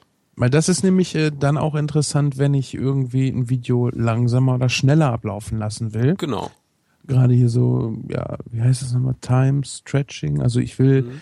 irgendwas in, in quasi Zeitlupe zeigen äh, funktioniert halt nicht so toll, wenn ich es vorher in 25p aufgenommen habe, aber wenn ich es in 50p aufgenommen habe, sage, spiel's mit halber Geschwindigkeit ab, weil dann habe ich genau. nachher effektiv 25p. Das geht, ja. In diesem Bereich. Äh, dann wirkt das natürlich auch viel flüssiger, also viel angenehmer und hm. nicht künstlich, diese Zeitlupe. Genau, also was man natürlich immer machen kann, ist, ähm, also wenn du jetzt sagen wir mal Früher die Filmkameras, die konntest du teilweise, da konntest du doch irgendeine Frequenz einstellen. Also ich könnte sagen, mach 123 Bilder pro Sekunde. So, und dann habe ich danach mhm. halt 123 Bilder. Wenn ich die dann mit 24 abspiele, habe ich halt einen Zeitraffer. Oder ja. eine Zeitlupe in diesem Fall. So, und wenn du jetzt sagst, äh, du hast, was weiß ich, das neue iPhone kann das, glaube ich, das kann mit 120 Bildern aufnehmen. Das ist aber dafür gedacht, dass du später mit deiner normalen Rate abspielst und dann dafür einen Zeitraffer hast. Klar, das kannst du immer machen. Genau. Aber wenn du die Geschwindigkeit beibehalten willst, also wenn du von, was weiß ich, 30 auf, äh, äh, oder sagen wir mal noch schlimmer, von 25 auf 24 willst, mhm. kannst du es entweder langsamer laufen lassen, so wird man es normalerweise auch machen, dann wird der Film dadurch aber länger oder in der anderen Richtung halt äh, äh kürzer. Aber wenn du jetzt sagen würdest, ich möchte von 25 auf 24 und ich möchte nicht, dass Bilder interpoliert werden, äh, ich möchte, dass Bilder interpoliert werden, dann könntest, könntest du jetzt entweder sagen, okay, ich lasse jedes 25. Bild weg, dann ruckt's einmal in der Sekunde, oder ich muss halt alle Bilder mir neu ausrechnen und dann wird's halt, äh, kriegst halt da Fehler mit rein. Oder musst zwei Frames überblenden und, ne? Du hast jetzt äh, mehrmals schon 24p angesprochen. Mhm. Ist das für irgendwas relevant oder ist das, das nur ist, jetzt das, ein Beispiel? Das ist, das ist die Kinoauflösung. Also Kinos zeigen schon seit immer äh, 24 Bilder pro Sekunde. Wie kommt es, dass im Kino 24 und im Fernsehen 25 gezeigt Tja, wird? das äh, frag, frag mich nicht, ich weiß es ehrlich nicht. Kann man bestimmt irgendwo im Wikipedia nachlesen, aber es ist halt ein Weltstandard Film ist mhm. 24. Ich weiß nicht, ob man es vielleicht absichtlich damals gemacht hat, um sich vom Fernsehen so ein bisschen abzugrenzen, äh, aber glaube ich nicht. Hm, nee, ich, weiß es einfach nicht. Ich glaube, das war okay. auch, das war auch zuerst da. Also es gab erst die 24. ich glaube, es war eher so ein wissenschaftliches Ding. Man hat halt gemerkt, 24 äh, geht. So, also da merkt das Auge noch nicht, dass es, es flackert nicht zu doll. Mhm. Ähm, und die Bewegung reicht, damit ich das Gefühl habe, da bewegt sich was. So, wenn du, was weiß ich, mit 15 Bildern machst, dann, dann sieht es schon aus wie ein Daumenkino. Ne? Dann siehst du, denkst du, das sind Einzelbilder, die einfach schnell hintereinander laufen. Ja. ja ähm, aber 24 war halt ein guter Kompromiss. Aber man sieht jetzt ja auch, das Kino, die fangen ja jetzt auch an, also letzte Herr der Ringe, äh, nee, letzte, was war das? Der Hobbit? Hobbit. Der wurde ja in 50 oder 48 Bildern äh, gedreht, also doppelte äh, Datenrate, das nennt sich dann so schön, ich glaube High Frame Rate, HFR, hm, gab's dann gleich wieder eine Abkürzung und so. Ähm, ja, ist halt auch eine ästhetische Frage. Also ich fand es ganz schrecklich. Äh, ich habe es kaum ertragen, ehrlich gesagt, im Kino, diesen Look, weil es halt aussah wie Video. Ähm, aber, ne, das ist halt eigentlich technisch besser, weil ich habe die Zeit schöner aufgelöst. Mhm. Ähm, aber sieht dafür dann auch anders aus, hat einen anderen Look. Naja. Ja. Äh, das ist, das ist wieder das, was ich vorhin so mit diesem Sound meinte. Ne? Mhm. Ähm, perfekt ist halt nicht unbedingt perfekt. Genau. Ja, zu, zu clean ist dann vielleicht auch komisch. Ja. Gut, dann kommen wir auch zum Ton. Beim Ton kann man sich ja auch noch Gedanken machen, obwohl äh, bei einem Podcast nicht so viel. Aber bei einer Studioproduktion zum Beispiel, ich könnte mich ja jetzt fragen, mache ich meine Produktion in Mono oder in Stereo? So, bei dir ist es relativ klar, du bist eine Person, die spricht, da braucht man kein Stereo machen, weil du, du bist ja nur eine Person. Da macht man natürlich Mono, genau wie dieser Podcast Mono ist. Ähm, wenn ich jetzt aber viel Aufwand treiben will, weil, weil, keine Ahnung, weiß gar nicht, ob YouTube das überhaupt kann, dann könnte ich natürlich auch Surround machen. Äh, dazu muss ich dann aber äh, ja schon richtig einen, einen Toningenieur irgendwie da haben, der das auch entsprechend aufnehmen kann und abmischen kann. Und ähm, aber was man machen kann, ist, wenn du zum Beispiel Musik benutzt, die wiederum Stereo ist, dann macht es natürlich Sinn, deine ganze Produktion in Stereo zu machen. Dann legst du deine Sprache halt in die Mitte, also auf beide Kanäle. Und wenn Musik kommt, lässt du sie aber so, wie sie ist, damit du dann natürlich beim Hören trotzdem die Stereo-Effekt von der Musik hast, mhm. die ja so produziert wurden. Ne? Also gerade wenn du eine aufwendige Produktion hast. Ja, also das ist auch noch eine Sache, die man sich natürlich überlegen muss. Was mir auch noch gerade einfällt äh, zum Thema Mikrofon, habe ich vorhin auch nicht erwähnt, ähm, ein ganz witz, nee, was heißt ein witziger Effekt? Eigentlich ist es ein Scheißeffekt, den will man nicht haben, aber es ist witzig, dass das nur genau dann zutrifft. Ich koche hier ja mit Induktion. Und wenn ich mit dem iPod an das Induktionsfeld äh, rangehe, um zum Beispiel aus der Pfanne was zu filmen, äh, funktioniert das wunderbar. Es sei denn, ich stelle das Induktionsfeld auf Stufe 9 oder P. Und dann kriegt man das richtig auf dem Mikrofon, als ob das dann auch mit in Schwingung kommt, äh, kriegt man das nachher auf dem Video ganz deutlich zu hören. Ja, klar, Induktion ist ja ein großes Magnetfeld, was da passiert. Klar, das kann stören. Ja. Ne? Ja. ja, da muss man natürlich auch mal drauf achten. Ähm, stört irgendwas in meinem Set. Ja, ein Lüfter zum Beispiel. Ja. Ne? Genau, sowas. Äh, ja, oder halt irgendein Gegenstand. Ne? Handys, dieses berühmte dit, dit, dit, dit, dit, das ja. darf halt auch nicht an sein. Naja. Gut, ich habe dann noch mal ähm, vielleicht ganz am Schluss packe ich dann auch in die Show Notes, kann man sich dann mal angucken. Ich habe mal so ein paar Kameramodelle rausgesucht, die zu diesem zu dieser Preiskategorie äh, Prosumer-Kamera gehören, also die die mit XLR und die schon ein bisschen was können. Da gibt's eigentlich ein einziges Modell, was so richtig interessant zu sein scheint. Das ist von der Firma Canon oder Canon, die XF100. Das ist also eine Videokamera, die nimmt auf CF-Karten auf macht direkt so ein Broadcast-Format, was auch die großen teuren Broadcast-Schulterkameras machen, die du bei Nachrichtengeschichten nimmst. Also das ist so ein MPEG 2 in 422 mit 50 Mbit. Also im Vergleich, äh, so ein normales YouTube-Video hat, glaube ich, immer so ein Mbit oder so, je nachdem. Ähm, also da kommt, kommen richtig amtliche Videodaten raus und die kostet irgendwie äh, unter 2000 Euro. So um die 2000 mit ein bisschen Zubehör. Ja, so 1,9 kriegst du so. Ja, genau. So, und ähm, dann gibt's auch noch die, die Schwester davon, das ist die XF 105, die hat dann auch äh, einen professionellen Videoausgang, einen HDSD-Ausgang. Damit kann man sie also an so einen Videomischer anschließen. Die ist auch taktbar, die kostet, die kostet aber, glaube ich, nochmal deutlich mehr. Aber das ist eine, eine kleine, schnucklige Kamera, ähm, hat auch ein Zoom-Objektiv von, von umgerechnet jetzt auf Kleinbild gedacht von 30 bis 304, also relativ weiter Tele und einigermaßen okayes Weitwinkel. Ähm, also wer sich überlegt, sich mal so Kamera in der Preissegment anzugucken, ich glaube, das ist, also jetzt rein von den technischen Daten und von den, von den Demo-Videos, die ich mir so angeguckt habe, ist das, glaube ich, eine hochspannende Kamera, weil sie halt so günstig ist. Ne? Also vergleichbare von anderen Herstellern, die gehen dann auch mal eben bis fünf oder achttausend Euro, äh, können dann auch wieder ein bisschen mehr und so, aber das ist so, ja, so ein kleines Preis-Leistungswunder, habe ich so das Gefühl. Aber ich habe sie, wie gesagt, noch nicht ausprobiert, aber guckt sie euch mal an. Ja. Dann haben wir es, oder? Oder fällt dir noch also, was ein? Also ich wüsste jetzt eigentlich auch nicht mehr viel, was wir noch nicht besprochen haben. Man könnte jetzt auf jedes, alleine wenn ich nur mal so die Handy-Videografie nehme, äh, für viele der Teilgebiete dann nochmal äh, eine extra äh, Ausführung machen, gerade auch äh, was nachher beim Schnitt äh, möglich ist auf so einem iOS-Device. Ich sag mal Textüberblendung oder ähnliches oder auch allgemein, wie man so einen Schnitt macht, aber ich glaube, mhm. das würde heute ja, viel zu weit Eine Sache vielleicht noch, ähm, die natürlich auch wichtig ist, weil wir ja jetzt Schwerpunktthema Internet und YouTube genommen haben. Wie kriegt man die Videos nachher zu YouTube? Also ich weiß, du hast keine so super schnelle Leitung bei dir da auf dem Dorf. Eine ganz, ganz schrecklich. Genau. Ganz, ganz ich, schrecklich. Ich, ich habe hier auch ich habe, eine 16.000er. Ich, ich habe heute zwei Stunden gebraucht, um hm. ein zweieinhalb, 70, äh, zweieinhalbminütiges 70p, nein, 720p Video hochzuladen. Mhm. So, das war schon MP4 wahrscheinlich, ne? Ja. Naja, genau. So, also man sieht, ähm, das ist ein Problem. Ich will natürlich im Idealfall zu YouTube, weil das Problem ist, YouTube komprimiert alles, was du denen schickst, neu. Also selbst wenn du denen das so schickst, wie die das selber komprimieren, komprimieren es die immer neu. Weil es gab am Anfang mal so Leute, die das ein bisschen missbraucht hatten. Die haben dann nämlich Videos hochgeladen in, in viel höherer Datenrate und haben dann einfach nur vorne die Beschreibung quasi geändert. YouTube hat geguckt, ah ja, prima, hat es einfach eins zu eins reinkopiert und schon konntest du High-Quality YouTube-Videos machen. Das haben sie aber irgendwann abgeschaltet. Also alles, was bei YouTube reinkommt, wird transkodiert in, in diese ganzen Formate, die sie da so machen, also in 240p, 360p und was es immer alles so gibt.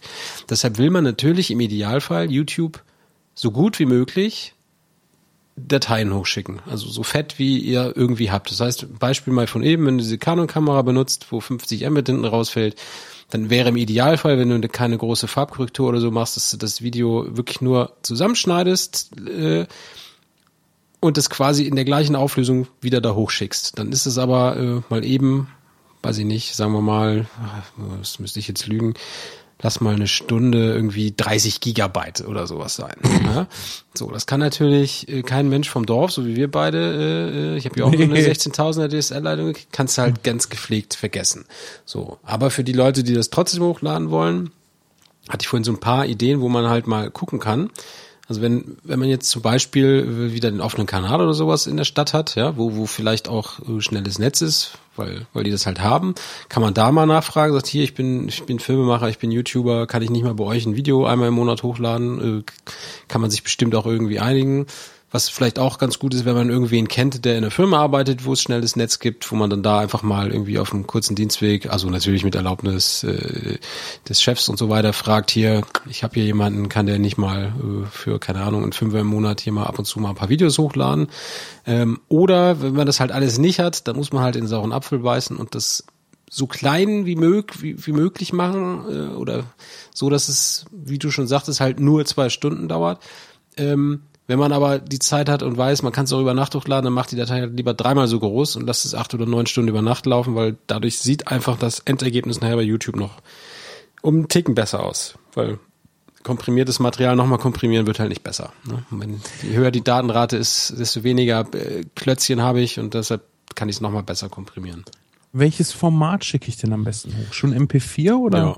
Ja, also man nimmt halt den Codec, der am effizientesten ist. Das ist zurzeit halt H264. Ne? Also das ist der, äh, der effizienteste Codec, der zurzeit existiert. Es kommt jetzt gerade der Nachfolger H265, aber da wurden jetzt erst die letzten äh, äh, ähm, Normierungsdinger da rausgeschrieben. Also das ist, das gibt's auf dem Papier, aber es hat noch keiner bis zum Schluss implementiert. Es gibt auch schon die ersten Encoder, aber die sind halt alle noch nicht fertig. Also ich glaube damals die H264 Encoder, bis die richtig gut waren, das hat vier, fünf Jahre gedauert. So, und das wird jetzt wieder so sein. Das heißt, in, in 2017 oder 2016 da werden wir die ersten H265 Encoder äh, vortreffen, die wir alle benutzen können. Und dann ist das Video nochmal auf die Hälfte so größer. Aber das ist, das ist zurzeit einfach der effizienteste Codec, der bei gleicher Datenrate das allerbeste Bild macht. Deshalb nimmt man immer das. Mhm. Und wenn man kann und weiß, wie es geht, nimmt man auch nicht den von QuickTime, äh, sondern zum Beispiel diesen X264, das ist so ein Open Source äh, Encoder, der bei fast allen Tests auch immer der Testsieger ist oder oben mit dabei ist. Ähm, ja, der ist nochmal schicker als das Ding von, von Apple. Jetzt haben wir es aber, ne? Jetzt haben wir es auch zu YouTube hochgeladen und verschickt. Ja, ähm, es sei noch anzumerken, man kann sich auch in iMovie mit den Exportfunktionen nochmal äh, beschäftigen. Direkt über iMovie Sachen zu exportieren ist halt nicht so toll, wie das dann doch über QuickTime machen zu lassen. Gerade, äh, also nicht so sehr beim Bewegtbild hatte ich da Probleme, sondern gerade was ähm, ja so Ken Burns Bilder angeht. Weißt du, du fotografierst was und willst dieses Foto ein bisschen bewegen. Und wenn du das halt zu viel bewegst, dann wirkt das sehr schnell abgehackt. Und den einzigen Weg, den ich äh, jetzt, oder den, den besten Weg, den ich da jetzt gefunden habe, um das zu umgehen, ist halt nicht mit iMovie exportieren, sondern dann halt mit QuickTime und äh, dann auf höchste Einstellung und das dann da nochmal durchlaufen lassen. Mhm. Dann, dann kommt es auch wirklich äh, flüssig nachher raus. Ja, gut. Muss, muss, muss man auch erstmal wissen. Alles klar. Aber ich, aber ich denke, sonst haben wir soweit äh, genau. zumindest alles schon mal ganz grob angeschnitten. Und wenn ich, wenn ich mir die Freiheit nehmen darf, nein, ich, ich lasse mir die Freiheit von dir erteilen. Welche denn? äh, noch was loszuwerden. Ja, dann werd doch mal was los. Fangt an. Hm? Fangt an. Also Videos so, machen. Die Leute, ja. Weil einfach ausprobieren. Ich weiß nicht mehr, mit wem ich das im Gespräch hatte. Ich glaube, es war mit Demon von Apple War Pictures.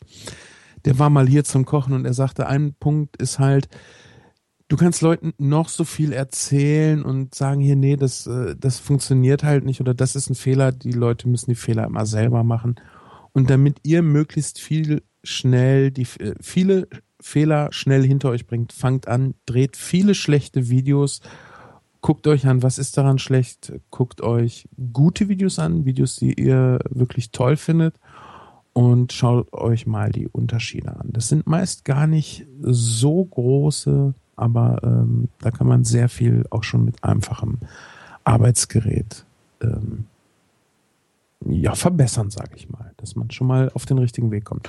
Und vor allen Dingen alles, was man filmt, ist im Endeffekt immer eine Geschichte. Man will eine Geschichte mit einem Video erzählen und da kann man sich auch schon mal für kein Geld der Welt, also ohne dass man Geld ausgibt, äh, wesentlich verbessern und Videos interessanter gestalten.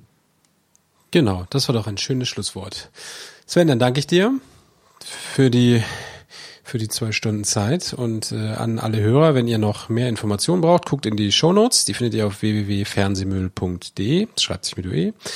Und äh, hier gibt's bald wieder die nächste Folge. Die wird dann klein, kurz und technisch, aber bestimmt ganz interessant. Äh, ich sage Tschüss, bis zum nächsten Mal. Tschüss.